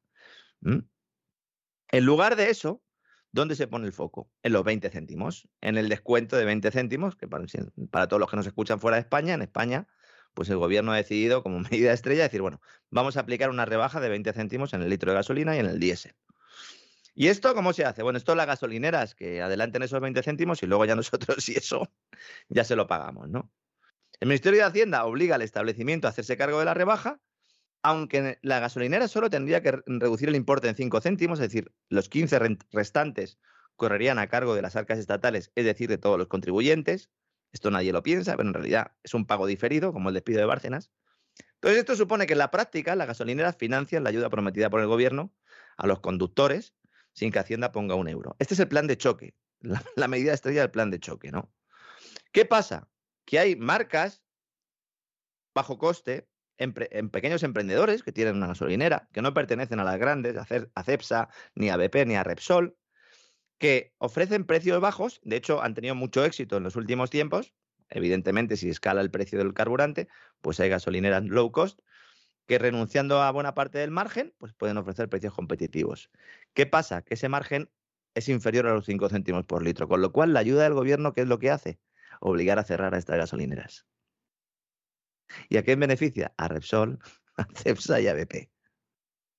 Una muestra clara de cómo una ayuda sirve en realidad para destruir pequeños y medianas empresas, favorecer a los grandes empresarios, mientras se le dice al pueblo que se le está ayudando con un plan de choque que además, en última instancia, se financia con dinero del contribuyente. Tremendo. Claro, si esto si nos lo explicaran así, pues a lo mejor alguien diría, oye, pues casi no aprobamos esta rebaja, ¿no? En lugar de eso, se aprobó la rebaja y todo el mundo corriendo a las gasolineras como locos a echar. De hecho, las grandes petroleras estaban ya inmersas en una guerra de precios para conseguir que la demanda de conductores no se dirigiera a las estaciones de servicio baratas. Y todo lo que ha ocurrido, precisamente, es que cuando el mercado lo que estaba diciendo es que tenía que haber una reducción de ese precio, pues se ha producido justo lo contrario. Repsol fue quien inició esta guerra comercial bajando 10 céntimos por litro el precio de todos sus combustibles, iniciativa que fue seguida por Cepsa y por BP. Por cierto, Repsol a quien yo llamo cariñosamente la petrolera verde, porque lleva mucho tiempo diciendo que quieren ser verdes, pues a lo mejor son verdes del todo porque en los últimos minutos, según estoy hablando contigo, se acaba de conocer una noticia y es que el grupo español, Repsol, la petrolera de la que hablamos también ayer, que va a sacar o va a volver a sacar petróleo de Venezuela, está negociando con un fondo norteamericano que se llama EIG la venta del 25% de su negocio de producción y exploración de petróleo. Final venden Repsol. Muchos pensaban que sería a través de una OPA, una oferta pública de adquisición, y resulta que ahora justo Repsol vende su negocio de petróleo. ¿Por qué vende el negocio del petróleo si es el que ahora mismo tendría que eh, ser la absoluta estrella de toda la película? ¿Por qué SACIR ayer anunció que salía permanentemente de Repsol? ¿Esto tiene algo que ver con que se haya dado carpetazo al menos a la imputación del presidente de Repsol en el caso Villarejo? Muchas preguntas sin respuesta, ¿no? Qué casualidad. Yo no tengo la respuesta. Yo, si alguien eh, la sabe, pues se lo agradecería. Ya saben que pueden contactar en lorenzo.cesarvidal.com. Hay muchos oyentes que me envían cosas Evidentemente hay mucha información que uno en su casa puede considerar que es relevante, pero que luego al final pues eh, puede ser ruido, pero hay otra que está muy bien y de hecho, bueno, pues eh, una parte o alguna parte de las investigaciones que hemos hecho aquí a lo largo de los últimos dos años tienen mucho que ver con la colaboración de oyentes y en concreto una que también me ha servido eh, para publicar un artículo hoy en el diario Mercados sobre lo que está pasando en Marruecos, Argelia y el gas natural licuado. Resulta que el gobierno de Marruecos ha terminado de sojar la margarita y ha decidido iniciar los trámites para utilizar España como intermediario para garantizar su suministro de gas natural. Es decir, nosotros vamos a facilitar el gas natural a Marruecos. Esto Argelia no quería eh, que sucediera y nos había amenazado, de hecho, con cortarnos el suministro a través del gasoducto de Medgaz.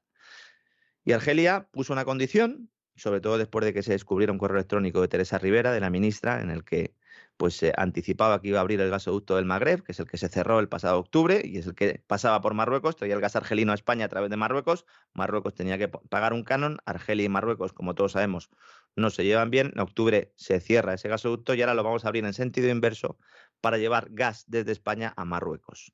¿Cuál es el truco para que Argelia no se enfade, si podemos utilizar ese adjetivo? Pues que sea eh, una empresa marroquí la que compre directamente el gas natural licuado, que vendrá en buques metaneros, se tratará en las plantas de regasificación españolas e irá por el tubo a Marruecos. Es decir, nosotros vamos a garantizar el suministro de gas a Marruecos, el mundo al revés, ¿verdad? Para ello, se va a dar de alta una empresa comercializadora que dependerá en última instancia de la Oficina Nacional de Electricidad y Agua Potable de Marruecos. Otro favor más al vecino que nos mete siempre el dedo en el ojo, ¿no? Claro, la gran cuestión aquí es, o hay varias cuestiones. Una, ¿Argelia nos va a subir el precio? Bueno, ya les avanzo que sí. Hay negociaciones ahora mismo y Argelia dice que de momento, para empezar a hablar, va a subir el precio del gas eh, que trae allí, ¿no? Claro, esto tampoco implica mucho porque el gas que le estamos comprando a su vez a Estados Unidos es un 40% más caro que el que eh, viene por gasoducto o el que venía antes de la crisis energética, con lo cual, pues Estados Unidos puede estar relativamente tranquilo. Un Estados Unidos que se alza María Jesús como el mayor proveedor de petróleo a España con récord de compras. ¿Quién nos lo iba a decir? es, que, es, alucinante. Está todo bien planeado. bien planeado todo. Sea, teniendo Argelia a tiro de piedra. Que de hecho, si hay que negociar con alguien, será con Argelia. Pero Marruecos, ¿qué nos da María Jesús además de disgustos?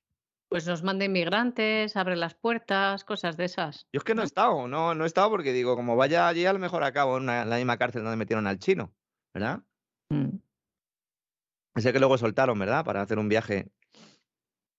Un viaje por unos puertos que estaban completamente nevados, trayendo un supuesto explosivo de una mina que estaba, que estaba bastante cerrada, ¿no? Como explicamos en, en el episodio o en el gran reseteo en el que expusimos algunas de las claves del 11M, ¿no? Al final, Estados Unidos es el mayor proveedor de crudo de España.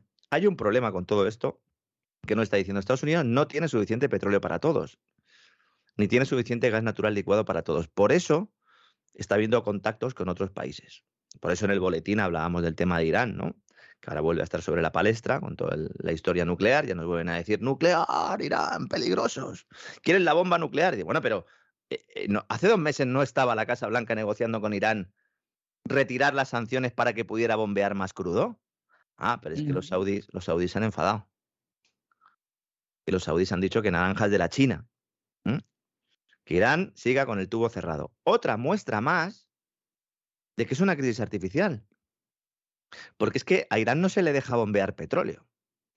Te estamos diciendo que hay problemas de suministro, se le está pidiendo a la OPEP que bombee más crudo. De hecho, Arabia ha empezado a bombear más precisamente por todo esto que estamos contando, pero Irán porque es que la estrategia de la Casa Blanca era negociar con Venezuela y con Irán. ¿Estos eran malos o eran buenos? Que ya, yo ya me pierdo. Son buenos y malos según interese. Según interese. A las arcas, claro. Exactamente. Y según le interese a tu amigo, bueno, un amigo que luego uno va y dice, a ver, Arabia Saudí, ¿qué ha hecho por Estados Unidos? Dice, a ver, 11S. Nacionalidad de los pilotos que supuestamente iban en aquellos aviones. Ahí va. Mm. Guerra de Afganistán. ¿Quién financiaba a los mujahidines famosos? Ahí va. Bin Laden. Bin Laden. ¿De quién cobraba Bin Laden? Ahí va. Sí. Del amigo saudí. Hmm. ¿Verdad? Claro, efectivamente, ¿no? Y, y, Arabia Saudí sabe que tiene, en este caso, la sartén por el mango y la está utilizando de alguna manera, ¿no? Porque Estados Unidos ha anunciado que va a incrementar esas reservas estratégicas y, eh, bueno, a ponerlas en el mercado, básicamente, lo cual supone que va a perder esas reservas y necesita petróleo de otras partes del mundo. Ahora hay una guerra por el petróleo, esa guerra por el petróleo que nos decían que no se iba a producir porque el petróleo ya no se iba a utilizar, porque total, ¿no? Si con la energía verde no nos hacía falta, nos decían, ¿no? Nosotros insistíamos aquí día tras día. El 80% de la energía primaria depende de los hidrocarburos. Porque siempre se habla de electricidad, pero es que la electricidad no es todo los hidrocarburos son necesarios. Y esta crisis energética pues, está generando problemas no solo en España, solemos aquí comentar mucho, Estados Unidos también, con el tema de la gasolina y como siempre dice don César, ¿no? que, es un, que es algo que preocupa mucho a las familias en Estados Unidos y que puede ser un motivo incluso para que el Partido Demócrata pueda, pueda perder escaños en esas elecciones de midterm. Pero es que en Reino Unido ahora mismo ha salido el presidente de, la, de, lo que sería la patronal de pequeñas y medianas empresas y en la BBC ha dicho hace escasas horas que hay medio millón de pequeños negocios al borde de la suspensión de pagos precisamente por esta crisis energética. Pero eso no importa, parece ser. ¿No contaban con esto? Eh, bueno, pues si no, contaban peor, si no contaban peor, porque ni siquiera, además de no pensar, no escuchan, ¿no? Porque, eh, no sé, en España el mensaje este a lo mejor lo hemos defendido unos pocos, pero en otros países sí que ha tenido más, más, más eh, extensión, ¿no? Pero es que todo parece que nos lleva al de no tendrá, a, lo de la agenda globalista, el no tendrás nada y serás feliz. Al final es que va todo para abajo. Aquí hay un proceso más o menos dirigido, yo creo que podemos todos estar de acuerdo en el proceso, aunque unos consideren que está más dirigido y otros menos dirigido, para ir poco a poco laminando lo que es a los autónomos, a las pymes, pequeños emprendedores. ¿Por qué? Porque es mucho más manejable un sistema en el que haya pocas empresas y que dependan de alguna manera del privilegio estatal. Y esto ha sucedido con el tema de las petroleras, que estábamos comentando aquí. Ahora Repsol vende el 25% de su negocio de crudo a, este fondo estadounidense. ¿Para qué? Pues nos está diciendo en la comunicación que acaba de enviar a la Comisión Nacional de Mercado de Valores para hacerse verde y resiliente e inclusiva. Es decir, para trincar dinero público de la burbuja eh, de la calentología. Es en eso lo que están. Porque si la banca central solo va a comprar activos sostenibles, el negocio está en determinar qué es o no es sostenible y eso lo decide un político, un burócrata, con la ayuda de un consejero delegado de una de estas empresas. Es una gran estafa, es un gran robo mundial. Que el problema no es que nos roben, el problema es que nos roben y encima no lo sepamos y que digamos, oiga, eh, hay que saber, hay que conocer, por eso es fundamental tener la información. ¿Esto implica que vayamos a un apocalipsis zombie? No, esto implica que nos están robando y que tendremos que tomar medidas para que nos dejen de robar.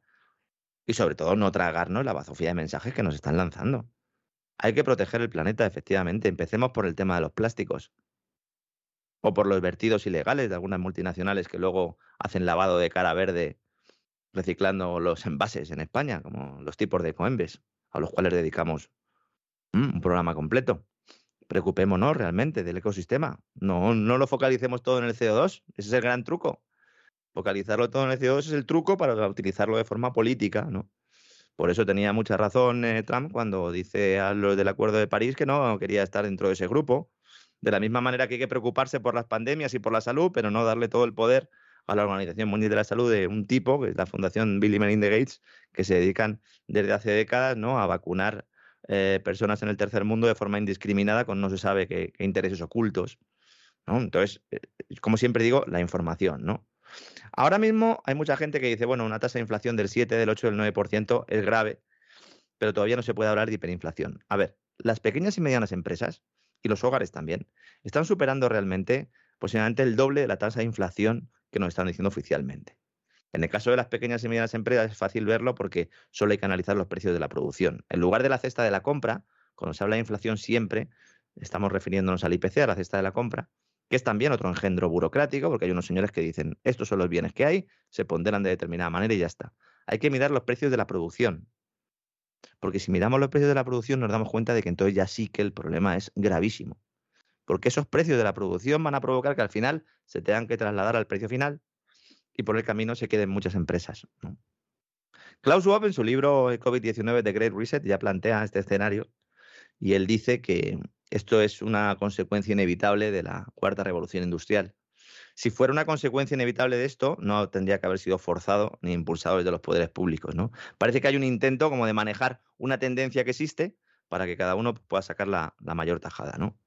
Si empiezan a quebrar empresas de forma, de forma brutal, de forma masiva, como nos está diciendo, insisto, el presidente de la patronal de pymes de Reino Unido, que esto no lo, he leído en algún blog extraño, es la BBC, estamos hablando ahora mismo que según los datos de la Oficina de Estadísticas Nacionales oficiales de Boris Johnson, vamos a hablar de Boris, que ha salvado el matchball, hay dos millones de pequeñas empresas de Reino Unido que tienen menos de tres meses de efectivo en reservas para apoyar sus operaciones.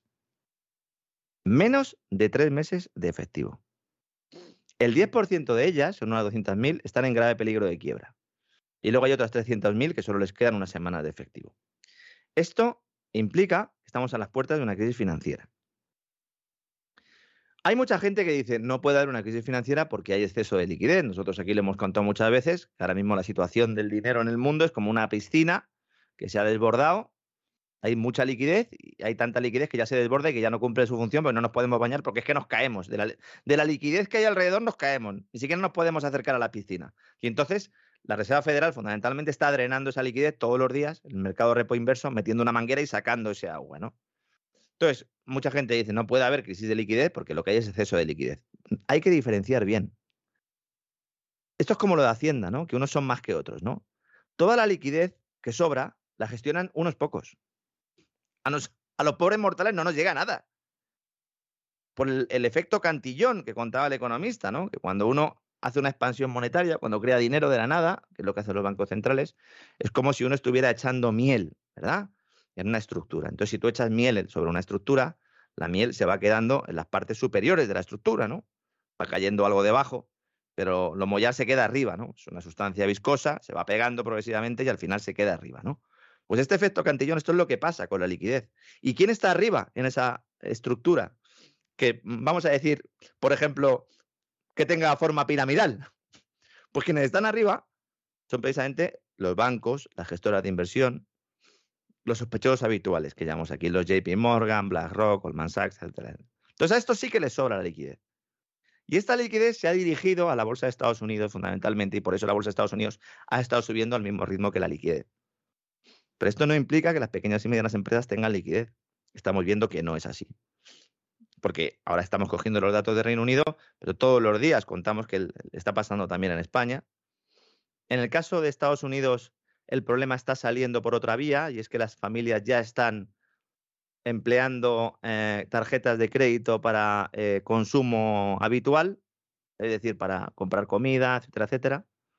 La demanda eh, está dependiendo mucho ahora del crédito, que ese es un indicador de que, ya, estamos, ya estamos muertos. Es decir, cuando ya tienes que comprar la comida a crédito, es que queda poco ¿no? para que haya una, una crisis financiera. Y cuando se produzca esta crisis financiera, entonces nos dirán que de alguna manera es culpa nuestra, o culpa de Putin, o culpa de quien sea, y entonces volveremos a hablar de reestructurar bancos, etcétera, etcétera. Esto hace que mucha gente piense, pero entonces tengo que sacar mi dinero del banco. Y hoy que he estado en Roberto Centeno, voy a aprovechar, ¿no? Porque él tiene una opinión sobre esto y yo otra. La, hemos expresado en, en, alguna ocasión. Él considera que hay que sacar este dinero.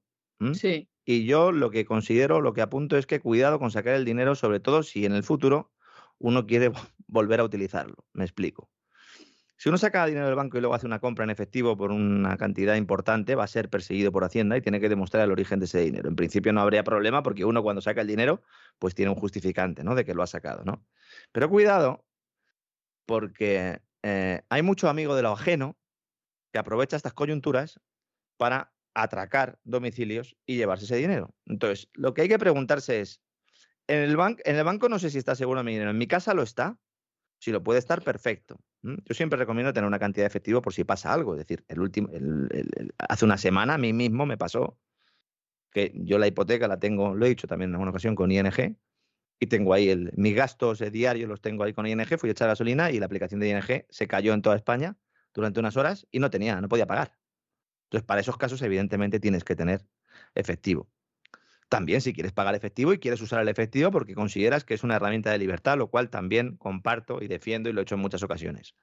Pero cuidado con sacar grandes cantidades. De ir con un maletín al banco, cuidado, porque esto tiene también sus riesgos. Dicho esto, una crisis financiera no implica que se vaya a perder los ahorros.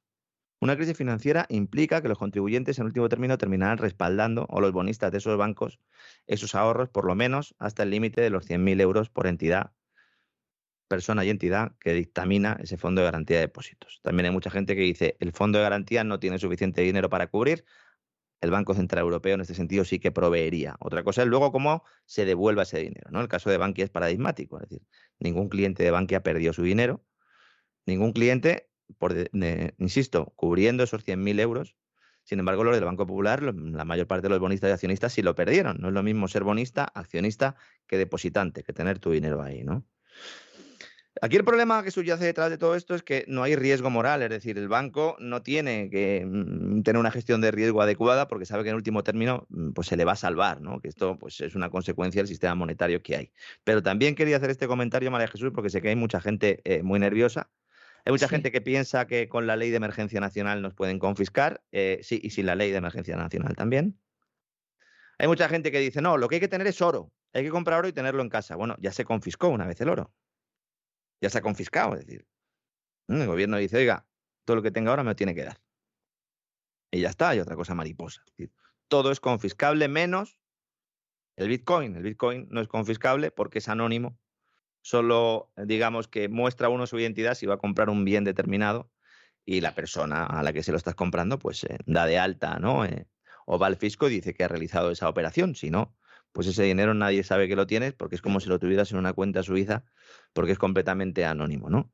Precisamente por eso eh, las autoridades quieren ir a por estas divisas que también tienen un riesgo claro, que es el de la volatilidad o el de la diferencia de precio, ¿no? Solo hace falta ver su evolución en los últimos tiempos para ver que también como reserva de valor a corto plazo, desde luego que no funciona, tampoco el dinero fiat y a largo plazo pues existe esa incógnita de si realmente va a ser una alternativa que ojalá, ojalá pudiera serlo, ¿no? Porque implicaría que hab- habría por lo menos un competidor para todo este gran fraude global y tendría que obligar a la banca central a, actuar con cierta responsabilidad, ¿no? Comentábamos antes que Boris, antes de dejar el tema de Inglaterra, que Boris se ha salvado, Boris Johnson tenía una, una moción de, de censura.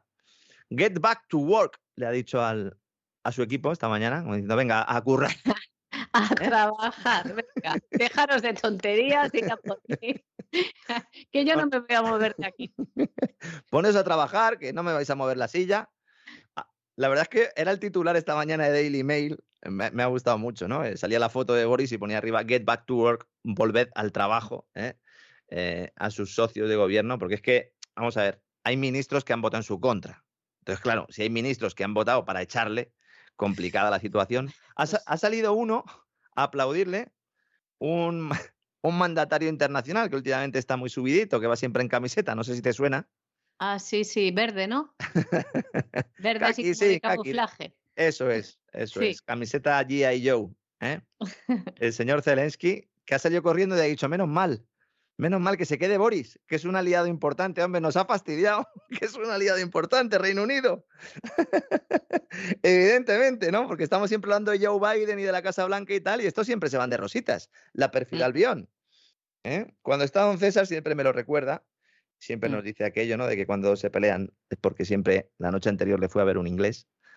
Y, efectiva- y efectivamente, ¿no? El hecho de que haya salido Zelensky tan rápido, la verdad es que da un poco de vergüenza ajena, ¿no? Espérate un poquito, Zelensky, si ya sabemos, ya sabemos tu pasta dónde la tienes, ya sabemos quién te lava a ti más blanco. Las camisetas no sé, pero el dinero de Panamá, Panamá Papers, Zelensky, que estaba por allí con los muchachos, ¿eh? con los muchachos. Y mientras todo esto sucede, ¿no? Así como en las altas alturas, y nosotros vemos ahí como cada vez tenemos que pagar más por la factura de la luz, eh, por la factura del agua también, no se habla mucho de ello, por la factura del gas, combustibles, los coles de los críos, supermercado. Pues los autónomos españoles, yo no sé si va a quedar alguno después de la reforma de Escribá, María Jesús, porque es que, es que van a subir las cuotas, van a subir hasta la tarifa plana.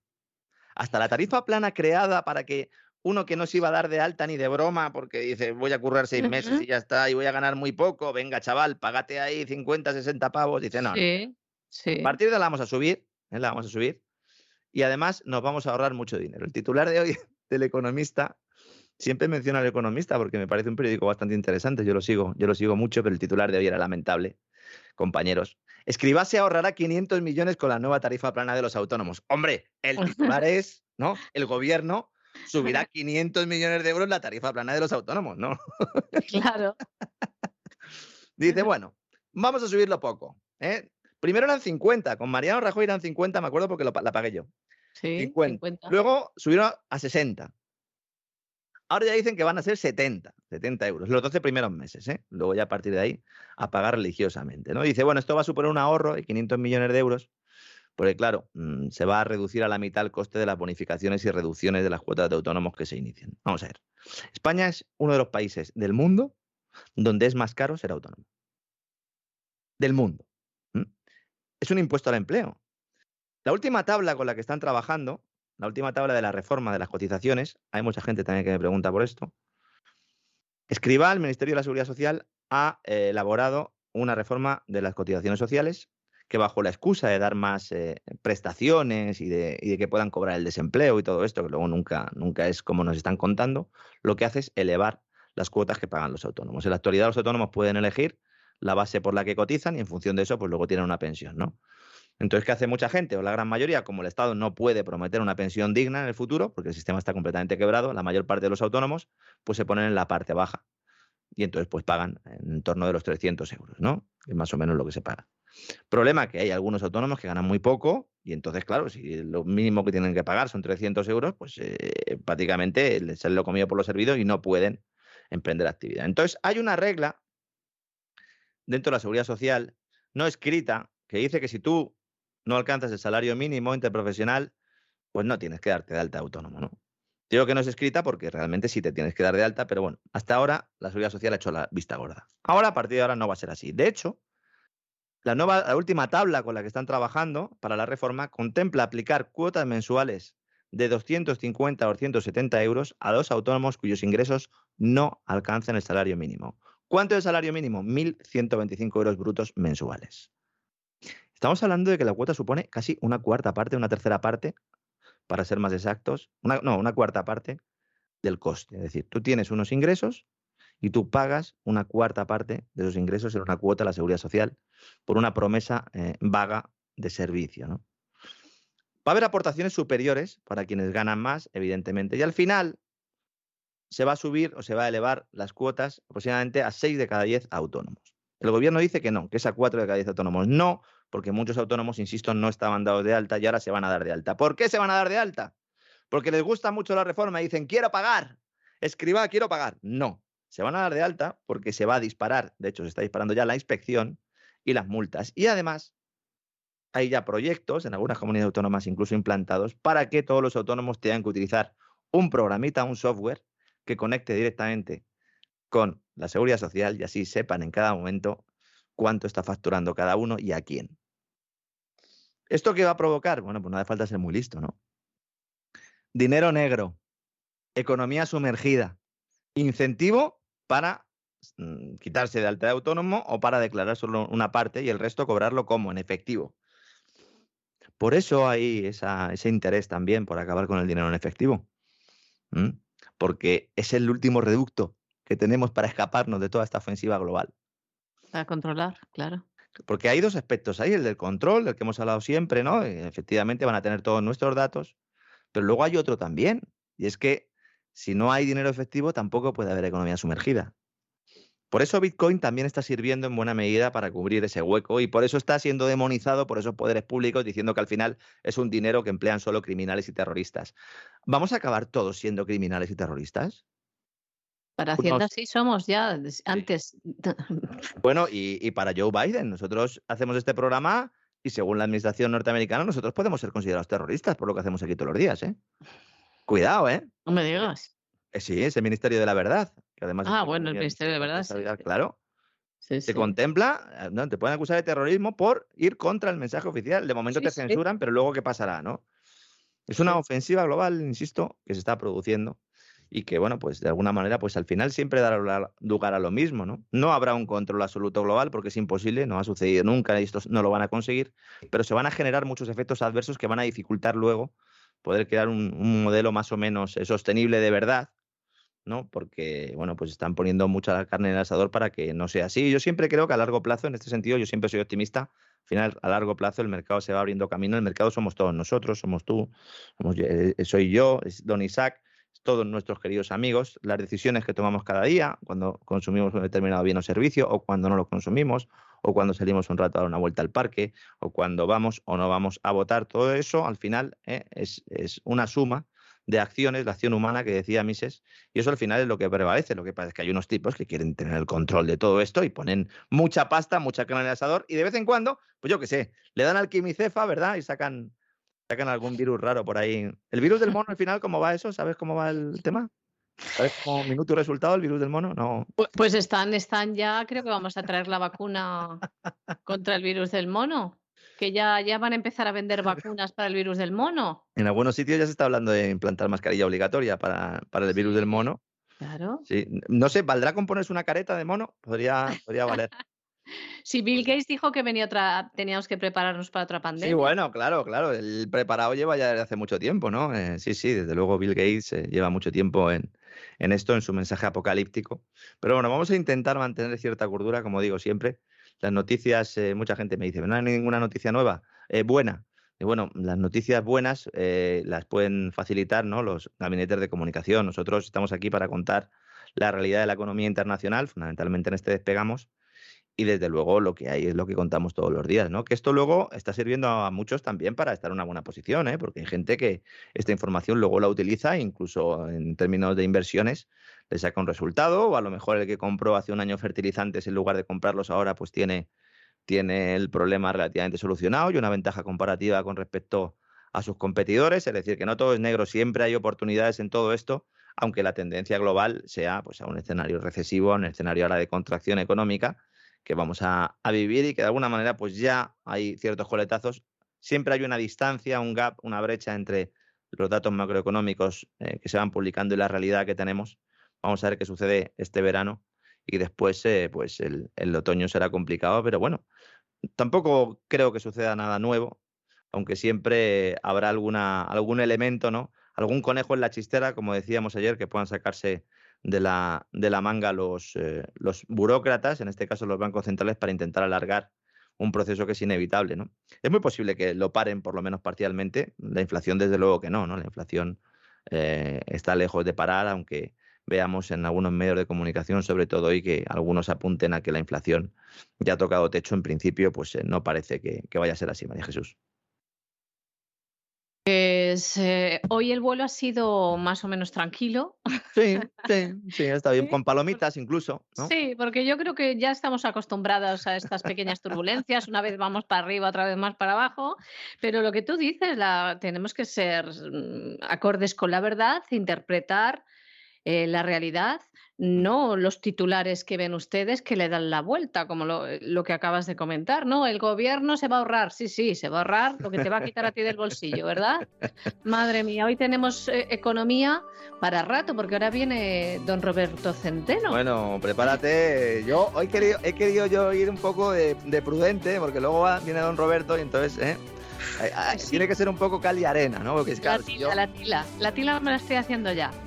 Si yo le pego fuego al cortijo ya en el de pegamos, luego ya don Roberto termina ya de, acabarlo. Un fuerte abrazo le mando a don Vais a acabar conmigo, vais a acabar conmigo. Mucha suerte y nada, un abrazo también a, don Roberto. Dáselo, dáselo de mi parte, María. Claro que sí, hasta mañana, Lorenzo, gracias. Makes the world go around, the world go around, the world go around. Money makes the world go around, it makes the world go round. La economía que se fue con Roberto Centeno.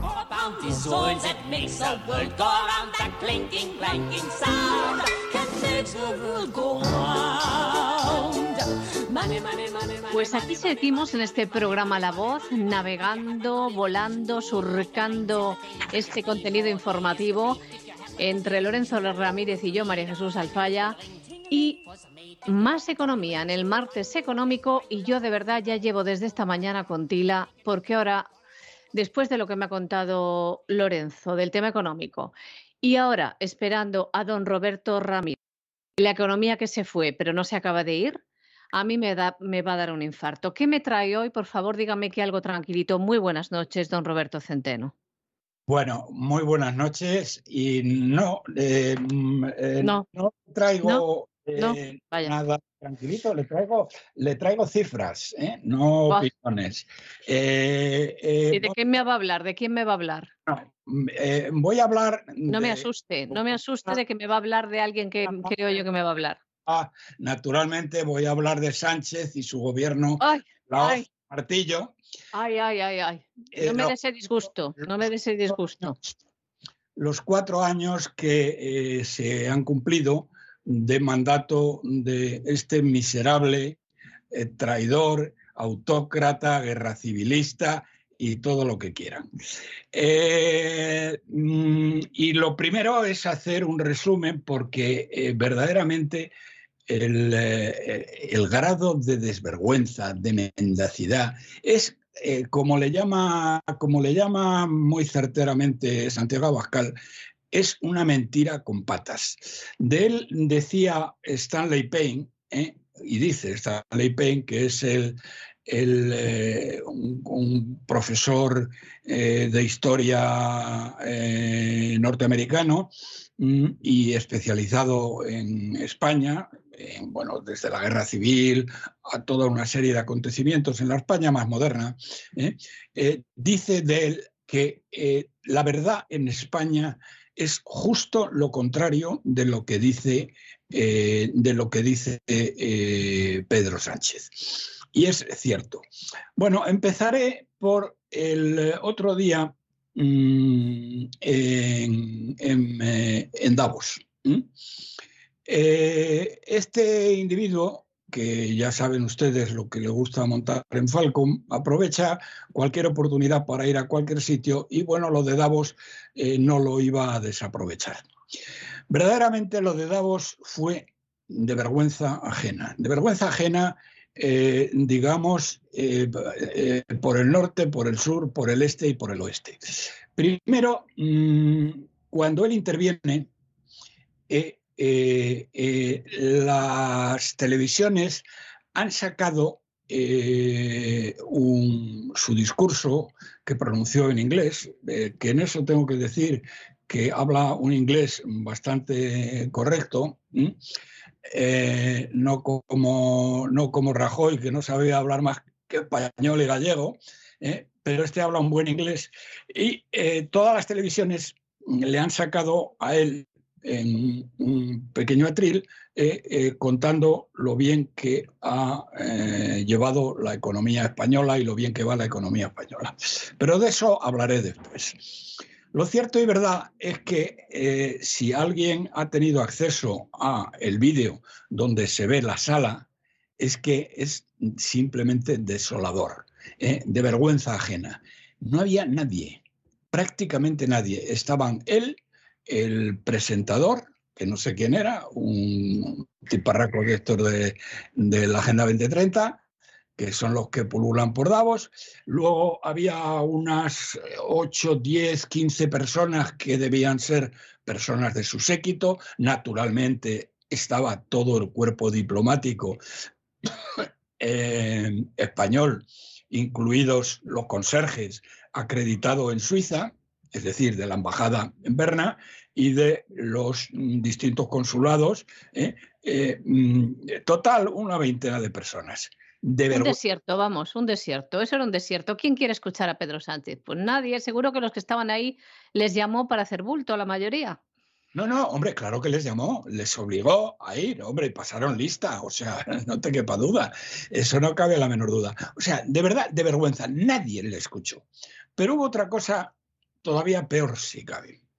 Una de las memeces que dijo este, este traidor, guerra civilista eh, y medio analfabeto, eh, una de las cosas que dijo fue que él ofrecía el hecho de que España tenga eh, una gran cantidad de plantas de regasificación, que no significa nada porque las plantas de regasificación dentro de la industria del gas es lo más fácil de hacer y lo más barato. Es decir, no tiene nada que ver con un, con un gasoducto que cuesta un ojo de la cara. Las, estas plantas de regasificación se hacen con el dedo meñique y no cuestan nada. Pero bueno, él ofreció que España se convirtiera en la entrada de gas de otras procedencias hacia Europa para eh, disminuir la dependencia del gas ruso. Y no sé si es casualidad o es, mm, eh, o es mal yogur, pero el mismo día que este payaso estaba solo contándole a nuestro cuerpo diplomático acreditado en Suiza, incluidas las limpiadoras y los conserjes, eh, sus eh, grandes acciones en España, la Comisión Europea saca un comunicado ¿eh? María Jesús, que verdaderamente es increíble. Un bofetón que le volvió la cara del revés. Saca un comunicado estos tíos diciendo que eh, se ha decidido por parte de la Unión Europea que todo el dinero, hasta el último euro, que va a invertir, que no es una cantidad pequeña, es una cantidad muy elevada, que se va a invertir para reducir la dependencia de gas ruso, se va a canalizar, asómbrense ustedes, a través de Italia, hasta el último euro. Lo dijeron así, hasta el último euro. Bueno, yo verdaderamente, cuando tú ofreces España, bueno, llevaba ofreciéndola ya mucho tiempo, pero digamos que de una manera formal en Davos, ¿eh? lo hace públicamente y la Unión Europea ese mismo día, hombre, la verdad que podían haber tenido un poco de caridad cristiana, ¿eh? pero como son todos ateos, ¿eh? les da igual.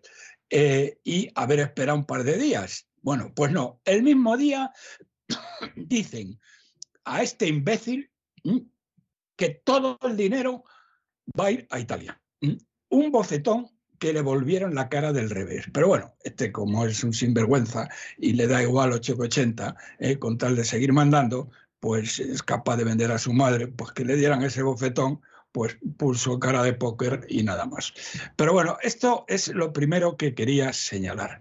El ridículo más espantoso, que el problema no es que sea ridículo de este miserable traidor eh, de, autócrata que tenemos en el gobierno, sino que es una bofetada también para España, porque significa que que España no pinta nada, de nada, de nada.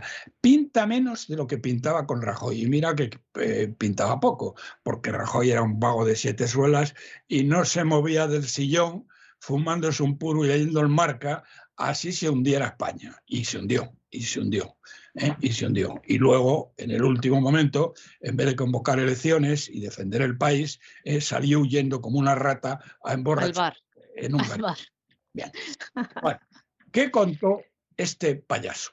Lo que contó en este payaso es que eh, lo mismo que ha contado aquí, lo mismo que han contado bueno, todos los medios a su servicio, que, no son pocos, entre otras razones, porque les están dando millones y millones en, digamos, en ayudas. Bien. en eh, subvenciones, sí, en subvenciones. Están, pero bien alimentados. Total y absolutamente. Pero yo no me voy a molestar, porque eso ya lo ha contado él, y yo no me voy a molestar en, eh, en, repetir las patrañas que todo. Lo que sí me voy a molestar, que no es ninguna molestia, lo que sí me voy a molestar es en explicarles a ustedes, explicarles a ustedes eh, la realidad. Y esto mm, no son. Ayer en un programa me decían, ¿y cuál es su opinión? dice, es que no es mi opinión. Es, estos son matemáticas. ¿eh? Estos son matemáticas. Bueno, saben ustedes perfectamente cómo este gobierno de la hoz y el martillo, ¿eh? que eh, nos está llevando a la ruina, y luego se lo cuantificaré y les explicaré el por qué, eh, se autocalifica a sí mismo de progresista. Ellos dicen que son el gobierno progresista, el gobierno social, el gobierno que se ocupa de, bueno, de, que, del bienestar de los españoles. Bien, bueno, pues este gobierno progresista, que es como se autodenominan, sepan ustedes que es líder de la OCDE, es decir, de los 38 países más desarrollados del mundo, y no solo de estos, sino también de otros cuatro o cinco que la OCDE, que no son de la OCDE, pero que la OCDE monitoriza. ¿eh? y digamos que los calcula también. Por lo tanto, estamos hablando del grupo de 44 países aproximadamente más desarrollados o más ricos del mundo. Bien, bueno, es el número uno en caída del PIB. El PIB ha caído de una manera absolutamente espectacular. Y otra de las cosas que ha caído también de una manera espectacular y mucho más dolorosa es el PIB per cápita. Fíjense ustedes que durante el mandato de este miserable, eh, que sale sacando pecho delante de nuestro cuerpo diplomático acreditado en Suiza, eh, incluidos los conserjes y los botones. Eh, las limpiadoras, no nos olvidemos. la limpieza. Efectivamente. Bien, esto mm, mm, hay seis países, seis o siete países, que ya no lo recuerdo ahora mismo, lo he repetido varias veces y ya me lo sé más o menos de memoria, que nos han superado en estos cuatro años en renta per cápita. Eso no había sucedido jamás. No había sucedido jamás. Países como Chipre, que toda la vida de Dios han sido más pobres que España en renta per cápita, es decir, han tenido una renta per cápita, ahora tienen más renta per cápita que España. Y estoy hablando de Chipre, estoy hablando de Lituania, estoy hablando de Eslovenia, estoy hablando de la República Checa, estoy hablando de Malta.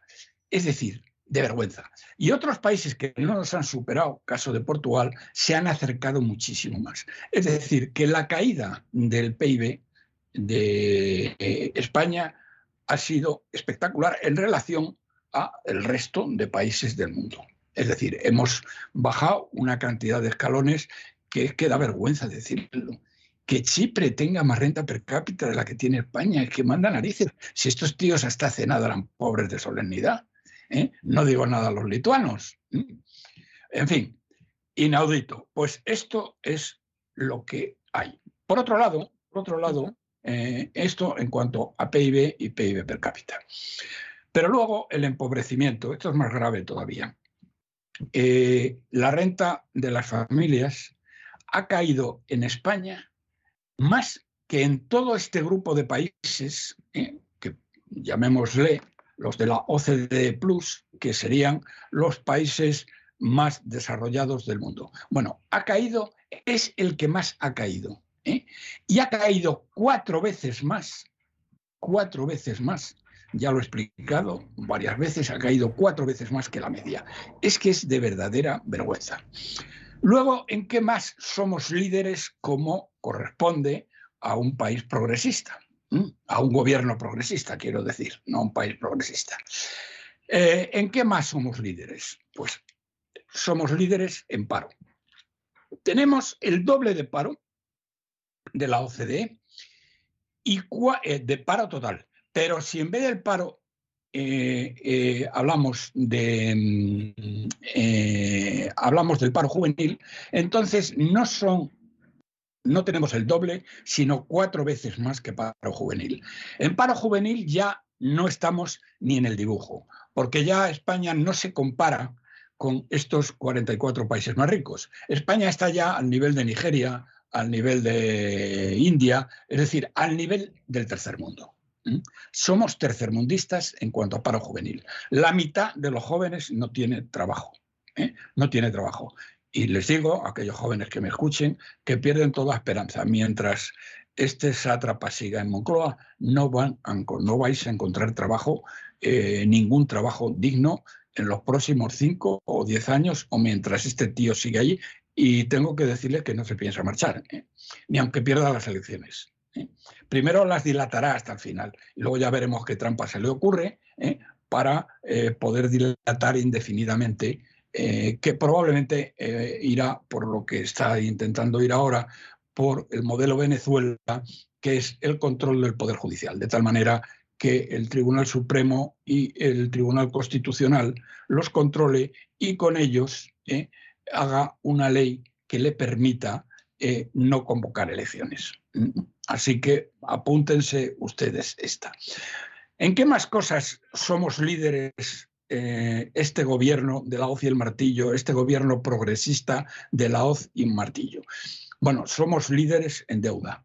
¿eh? Nos hemos endeudado de una manera absolutamente salvaje y en todos los años, en los cuatro años que este tío ha estado al frente, nos hemos endeudado en 387 mil millones de euros.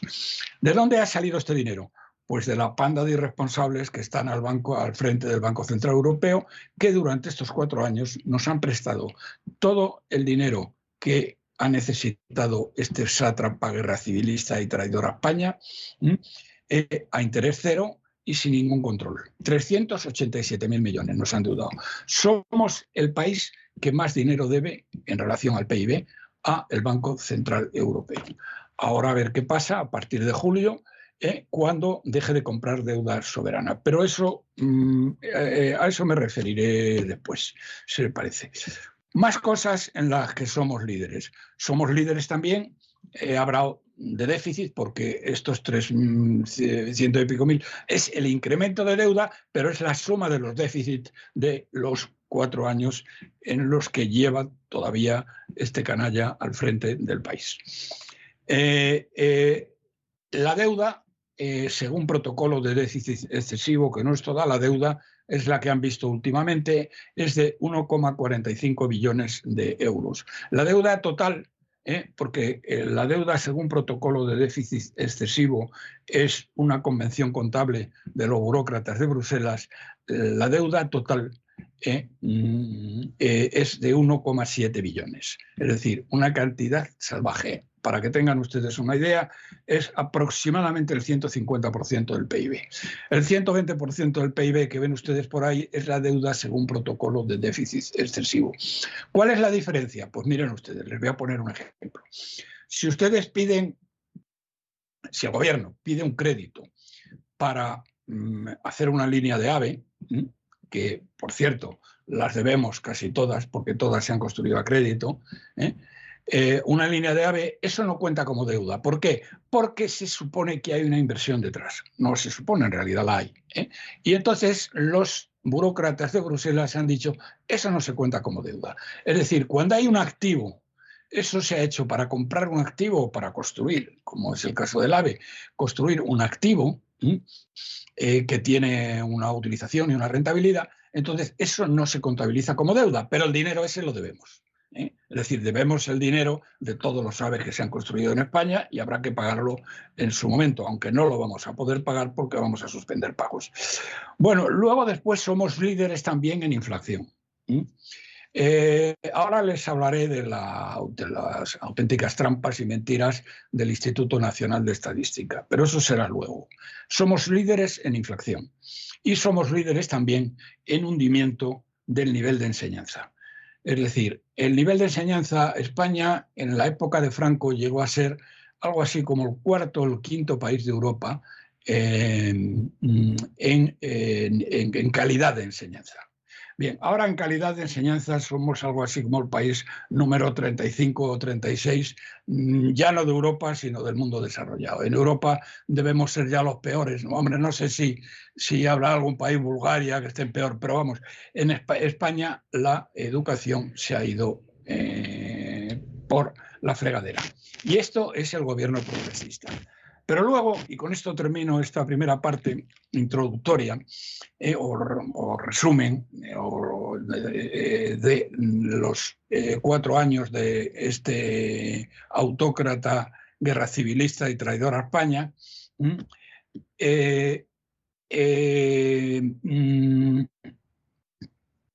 Vamos a ver que se me ha ido el salto al cielo ya. Es, tremendo, don Roberto, eh, lo que nos está contando. Es que ha hundido el país. Somos en España líderes, líderes en todos los récords, pero de lo peor. en inflación, en déficit.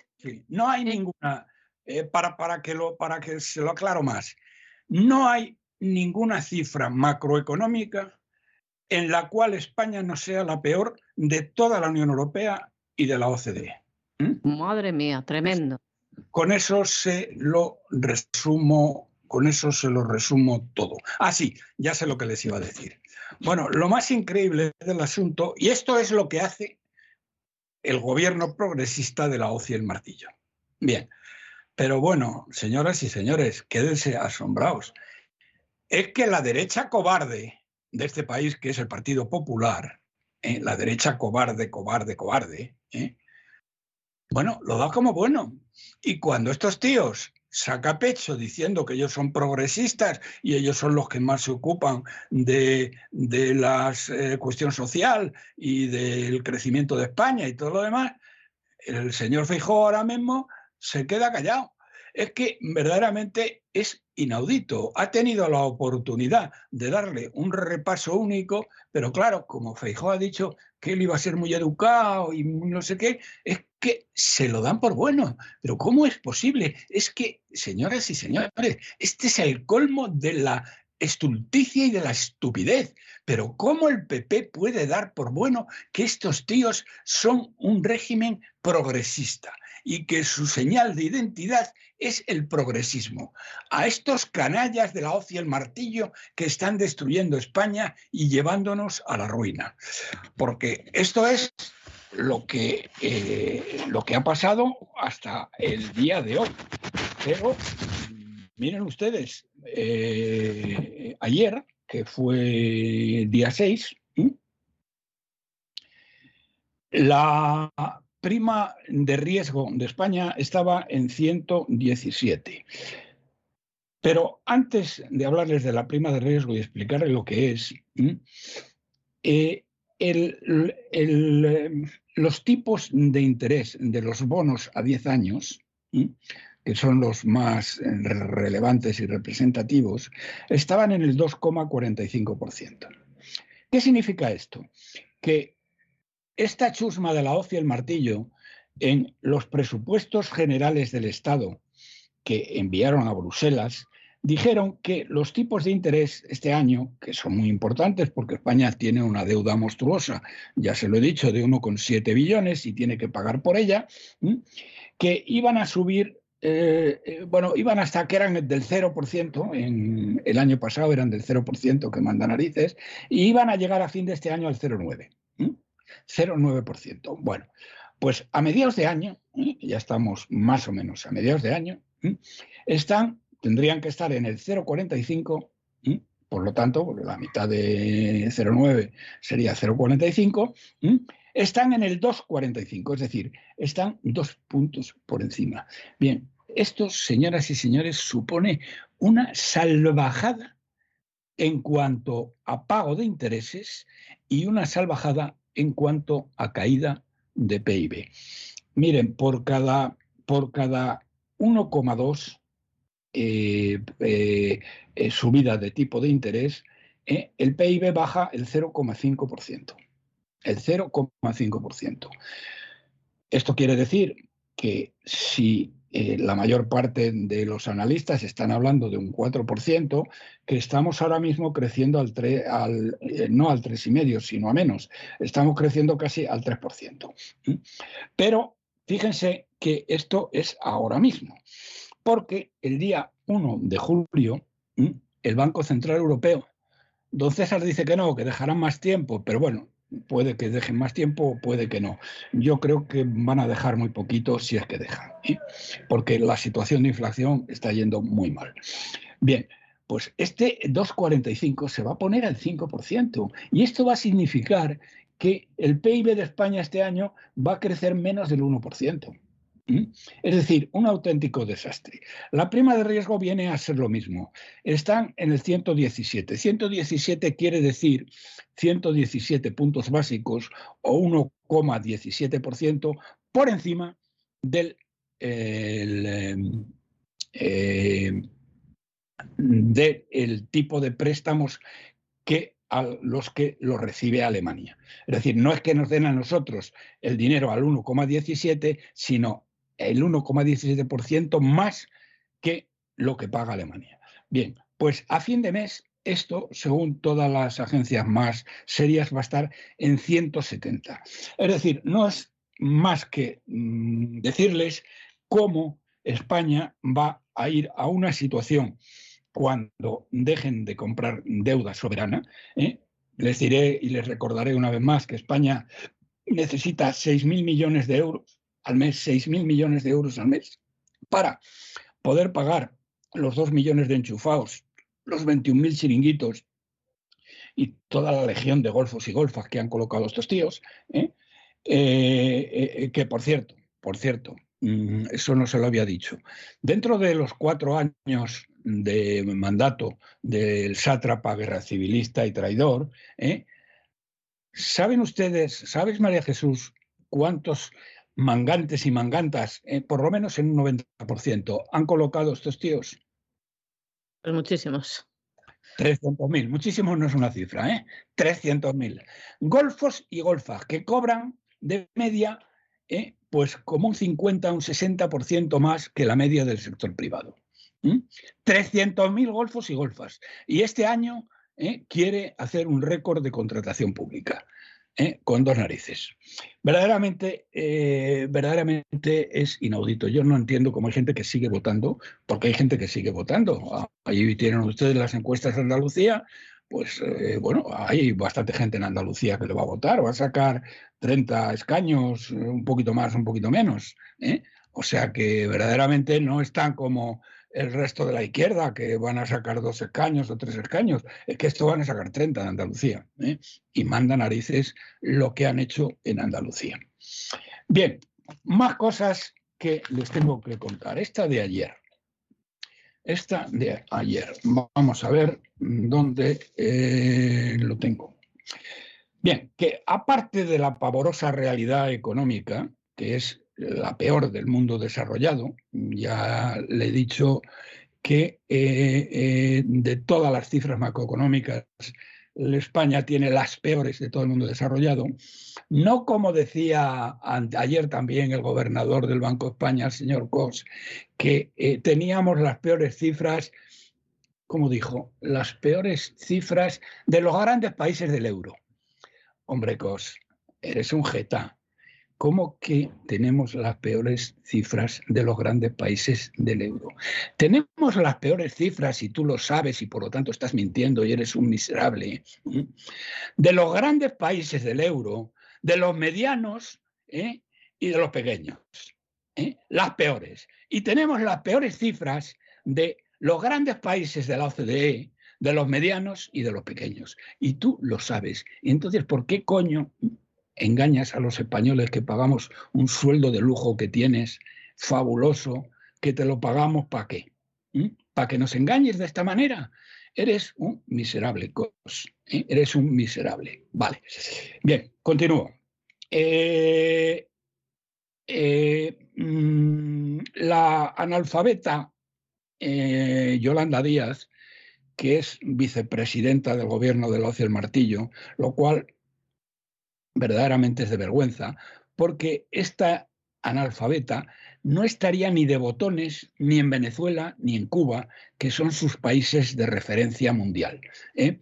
y que mm, y que bueno, es a donde nos quiere llevar. Ella, para ella son los faros hacia los cuales debe ir España. Bueno, pues esta tiparraca batió anteayer, no ayer, anteayer, todos los récords de la mentira y del trilerismo. Escuchen ustedes lo que dijo al ver las cifras de paro registrado, que son unas cifras que ya les he repetido en miles de ocasiones, que ningún estadístico ni ningún economista serio ni siquiera las menciona, porque se manipulan de una manera total y absoluta. Pero bien, dijo lo siguiente, la tiparraca.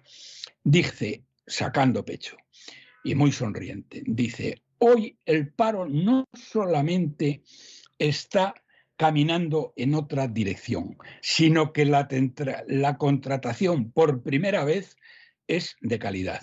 Debido decir por primera vez desde los reyes católicos, ya puestos, ¿eh? es de calidad. Esto fue lo que afirmó esta trilera analfabeta. ¿Cuál es la razón de que hiciera esta, eh, eh, este, este, disparatado mm, afirmación? Pues que eh, eh, supuestamente se habían creado 730.000 puestos de trabajo. Claro, la verdad es que esta señora no tiene vergüenza, pero claro, tampoco tiene oposición que le haga las cuentas, porque claro, eh, cuando la señora va y dice eso, lo menos que podía haber hecho la oposición es haberse tirado el cuello de esta tiparraca. Miren ustedes, de los 730.000 contratos indefinidos que dijo esta tramposa compulsiva, solo 264.000 son contratos fijos discontinuos, mejor dicho, no solo. De estos 264.000 son lo que llaman contratos fijos discontinuos, es decir, contratos temporales. ¿Eh? son los nuevos contratos indefinidos zombies que esta tiparraca se ha inventado. Es decir, en vez de ser eh, de llamarles temporales, les llaman eh, fijos discontinuos. ¿Qué quiere decir? Que cuando no hay actividad, pues dejan de trabajar. Bien, luego de estos 730.000 contratos indefinidos, hay 174.000 que son a tiempo parcial. Es decir, que ya ahí tienen un 60% de lo que ella llama indefinidos, que no lo son en absoluto. Pero luego ya el colmo de la trampa es que en el mes de mayo, que es al que se referían estas cifras, 37.000 ¿eh? personas firmaron más de un contrato indefinido en ese mes. O sea, señoras y señores, de cada tres contratos que esta señora sacando pecho dijo que se habían conseguido por primera vez en la historia, desde los reyes católicos, bueno, no dijo desde los reyes católicos, por primera vez en la historia, gracias a ella, naturalmente, dos de cada tres son falsos, son, no son fijos, son eh, fijos discontinuos eh, o temporales, o fijos temporales. Es decir, o que o que se han firmado varios eh, en un mismo mes. Es decir, de vergüenza. Y de vergüenza sobre todo el que a la Yolanda Díez no le hayan puesto las peras al cuarto como mm, hubiera sido deseable por parte de la oposición. Yo no he oído eh, hoy el enfrentamiento, bueno, el enfrentamiento, el, eh, digamos, el, no, sé cómo llamarle, el duelo versallesco entre Feijó y eh, el sátrapa guerra civilista. Eh, Feijó ya había dicho que le iba a ser muy educado. Eres más tonto que pichote. ¿Cómo vas a ser educado con un canalla y un traidor eh, de este calibre? ¿Es que eres, eres tonto o qué? ¿Y tú crees que vas a poder representar a la derecha española? En fin, no lo he oído, pero estoy seguro que esto no se lo has dicho. ¿A que no, Feijó? ¿A que no le has contado la trampa gigantesca de la vicepresidenta eh, Yolanda Díez, ¿eh? que dos de cada tres contratos que ella ha denominado indefinidos no son indefinidos, sino que son temporales. Bien, y ya por último, para no aburrirles más a ustedes, mm, la otra trampa. La otra trampa que protagonizó eh, esta, esta mentira con patas, que es la vicepresidenta económica, la señora Calviño. El mes anterior había jurado por sus muertos que la inflación en España, que había caído al 8,4%, no, al 8,3% me parece, al 8,3% debido a, los céntimos estos que se dio para los carburantes, eh, que eh, era el punto más alto y que a partir de ese momento, del 8,3, eh, ya iba a empezar a bajar. Bueno, pues ha pasado un mes ¿Y qué ha pasado? Que estamos en el 8,7, es decir, que ha subido 0,4 puntos. Es decir, esto es habitual en ella. Es decir, cuando ella dice, vamos a crecer X por ciento y luego se crece la mitad de la mitad y dice, bueno, esto ha sido este trimestre, pero el mes que viene, el trimestre que viene vamos a atar los perros con longaniza y esto va a ser de otra manera. Bueno, pues aquí ha hecho lo mismo. ¿Qué ha pasado esta vez? Esta vez, aparte de mentir, que eso es su estado habitual, ¿eh? Eh, la Unión Europea ha dicho que no se cree las cifras y que va a hacer una auditoría al INE sobre cómo calcula las grandes cifras macroeconómicas, porque hay unas contradicciones entre paro, empleo, PIB, eh, inflación, etcétera, que no se pueden coger por ninguna parte. Porque estos tíos, como aquí nadie les, eh, nadie les echa las cuentas, ni nadie les dice eh, que dos y dos no son cinco, sino que son cuatro, ¿eh? porque no se lo dice la oposición, naturalmente no se lo dice la prensa ni la televisión, porque para eso cobran, y somos muy poquitos los que hacemos las cuentas, no le dice nadie, le da lo mismo. Pero eh, y por tanto les da igual 8 que 80. Y ponen en el, como el papel lo aguanta todo, escriben lo que haga falta y no pasa nada. Y hasta ahora no pasa nada. Pero, mira por dónde la Comisión Europea ha dicho que no se cree las cifras del Instituto Nacional de Estadística y que va a hacer una auditoría. Yo lo único que puedo decir a esto son dos cosas. La primera, ya era hora, señores de la Unión Europea, porque mira que se lo hemos dicho veces, ¿eh? las mentiras de estos tíos y se las hemos demostrado. Y bueno, nos han dado las gracias, pero no han hecho nada. Bien, eh, que ya era hora. Y segundo, que a ver si lo hacen esta vez de verdad, porque yo tampoco me lo acabo de querer del todo. Pero esta es la situación. Y tal como están las cosas, piensen ustedes que, eh, eh, bueno, les hago... Sí, sin mudarse de país, ¿no? ¿Eh? Piensen ustedes si emigrar. Bueno, si pueden hacer, háganlo. Pero de momento, si no pueden hacerlo, lo primero que tienen que hacer es sacar el dinero, todo el dinero que puedan del banco, como mínimo, como mínimo para vivir un año. Me dirá mucha gente, porque me lo ha dicho cuando he dicho estas cosas, que ellos no tienen en el banco dinero como para vivir un año. Yo a estas personas que me dicen esto, pues decir que lo siento muchísimo, pero que entonces que procuren no perder el trabajo que tienen, aunque les bajen el sueldo y aunque les hagan toda la puta y tengan un jefe que sea un hijo de la gran puta, etcétera, que se aguanten porque vienen curvas. Y vienen curvas porque eh, España no va a poder conseguir los 6.000 millones de euros año que necesita para sobrevivir durante más allá de 8 o 10 meses. ¿eh? Y a partir de ese momento España va a entrar en quiebra y le van a obligar a, eh, a reducir pensiones, reducir sueldos públicos y a un corralito como el que ocurrió en Grecia cuando suspendió pagos. ¿Nos ha retratado usted un panorama desolador, pese a que Pedro Sánchez eh, lo pinta de rosas? Eh, si ustedes quieren creérselo, se lo creen. Y el que no se lo crea dirá Pedro Sánchez peor para él. Esto es lo que hay. Y esto no es una opinión, esto no es la opinión de Roberto Centeno, esto son matemáticas, no hay más que sumar y restar. Lo que pasa es que la gente normalmente no suma ni resta. Es decir, sale la Yolanda, eh, esta analfabeta, porque es analfabeta, ¿eh?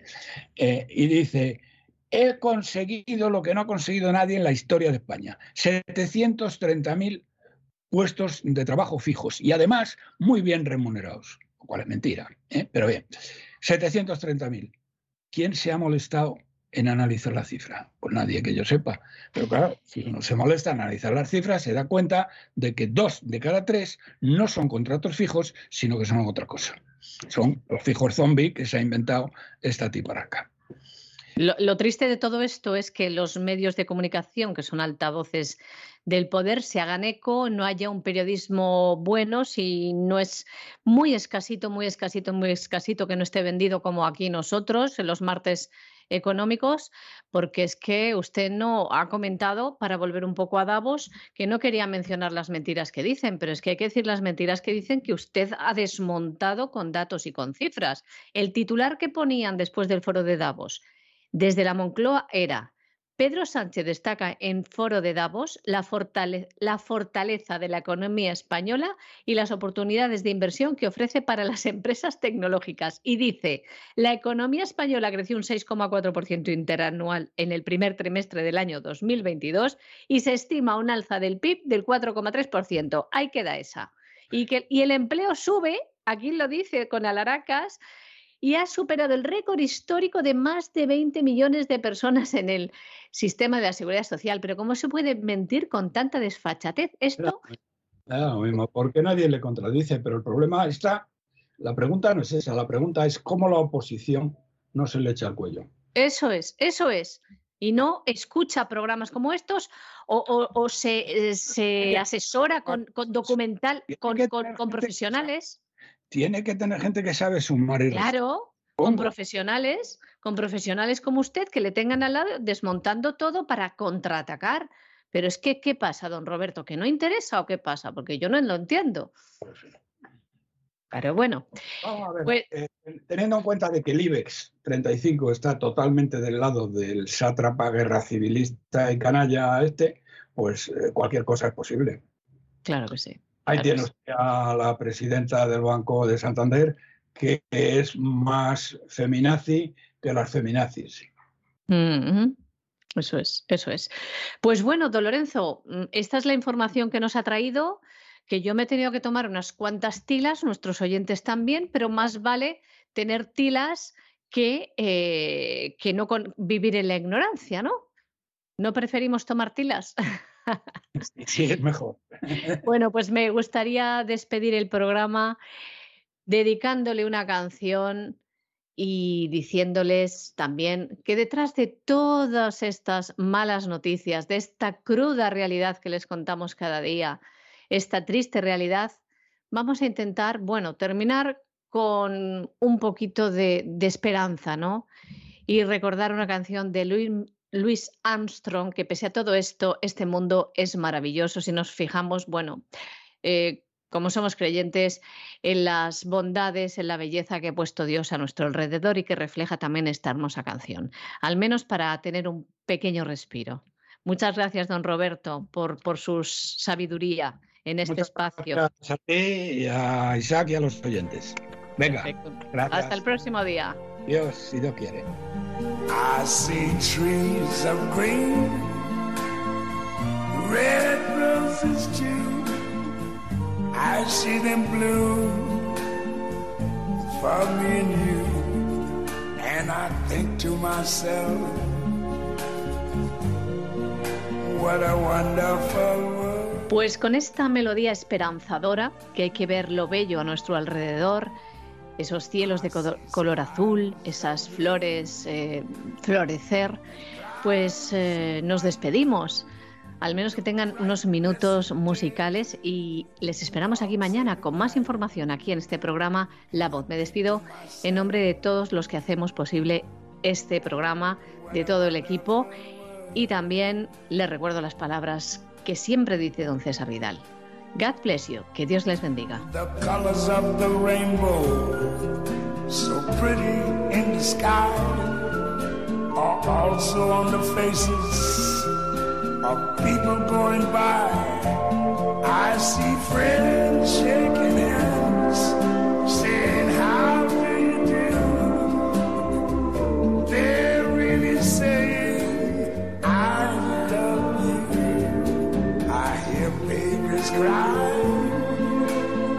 I watch them grow.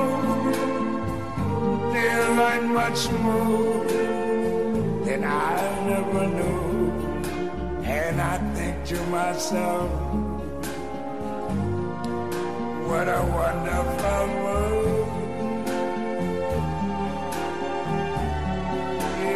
El programa La Voz es una producción de Artorias Incorporated y al amparo del derecho a la libertad de expresión no se hace responsable de las opiniones vertidas en el curso del mismo.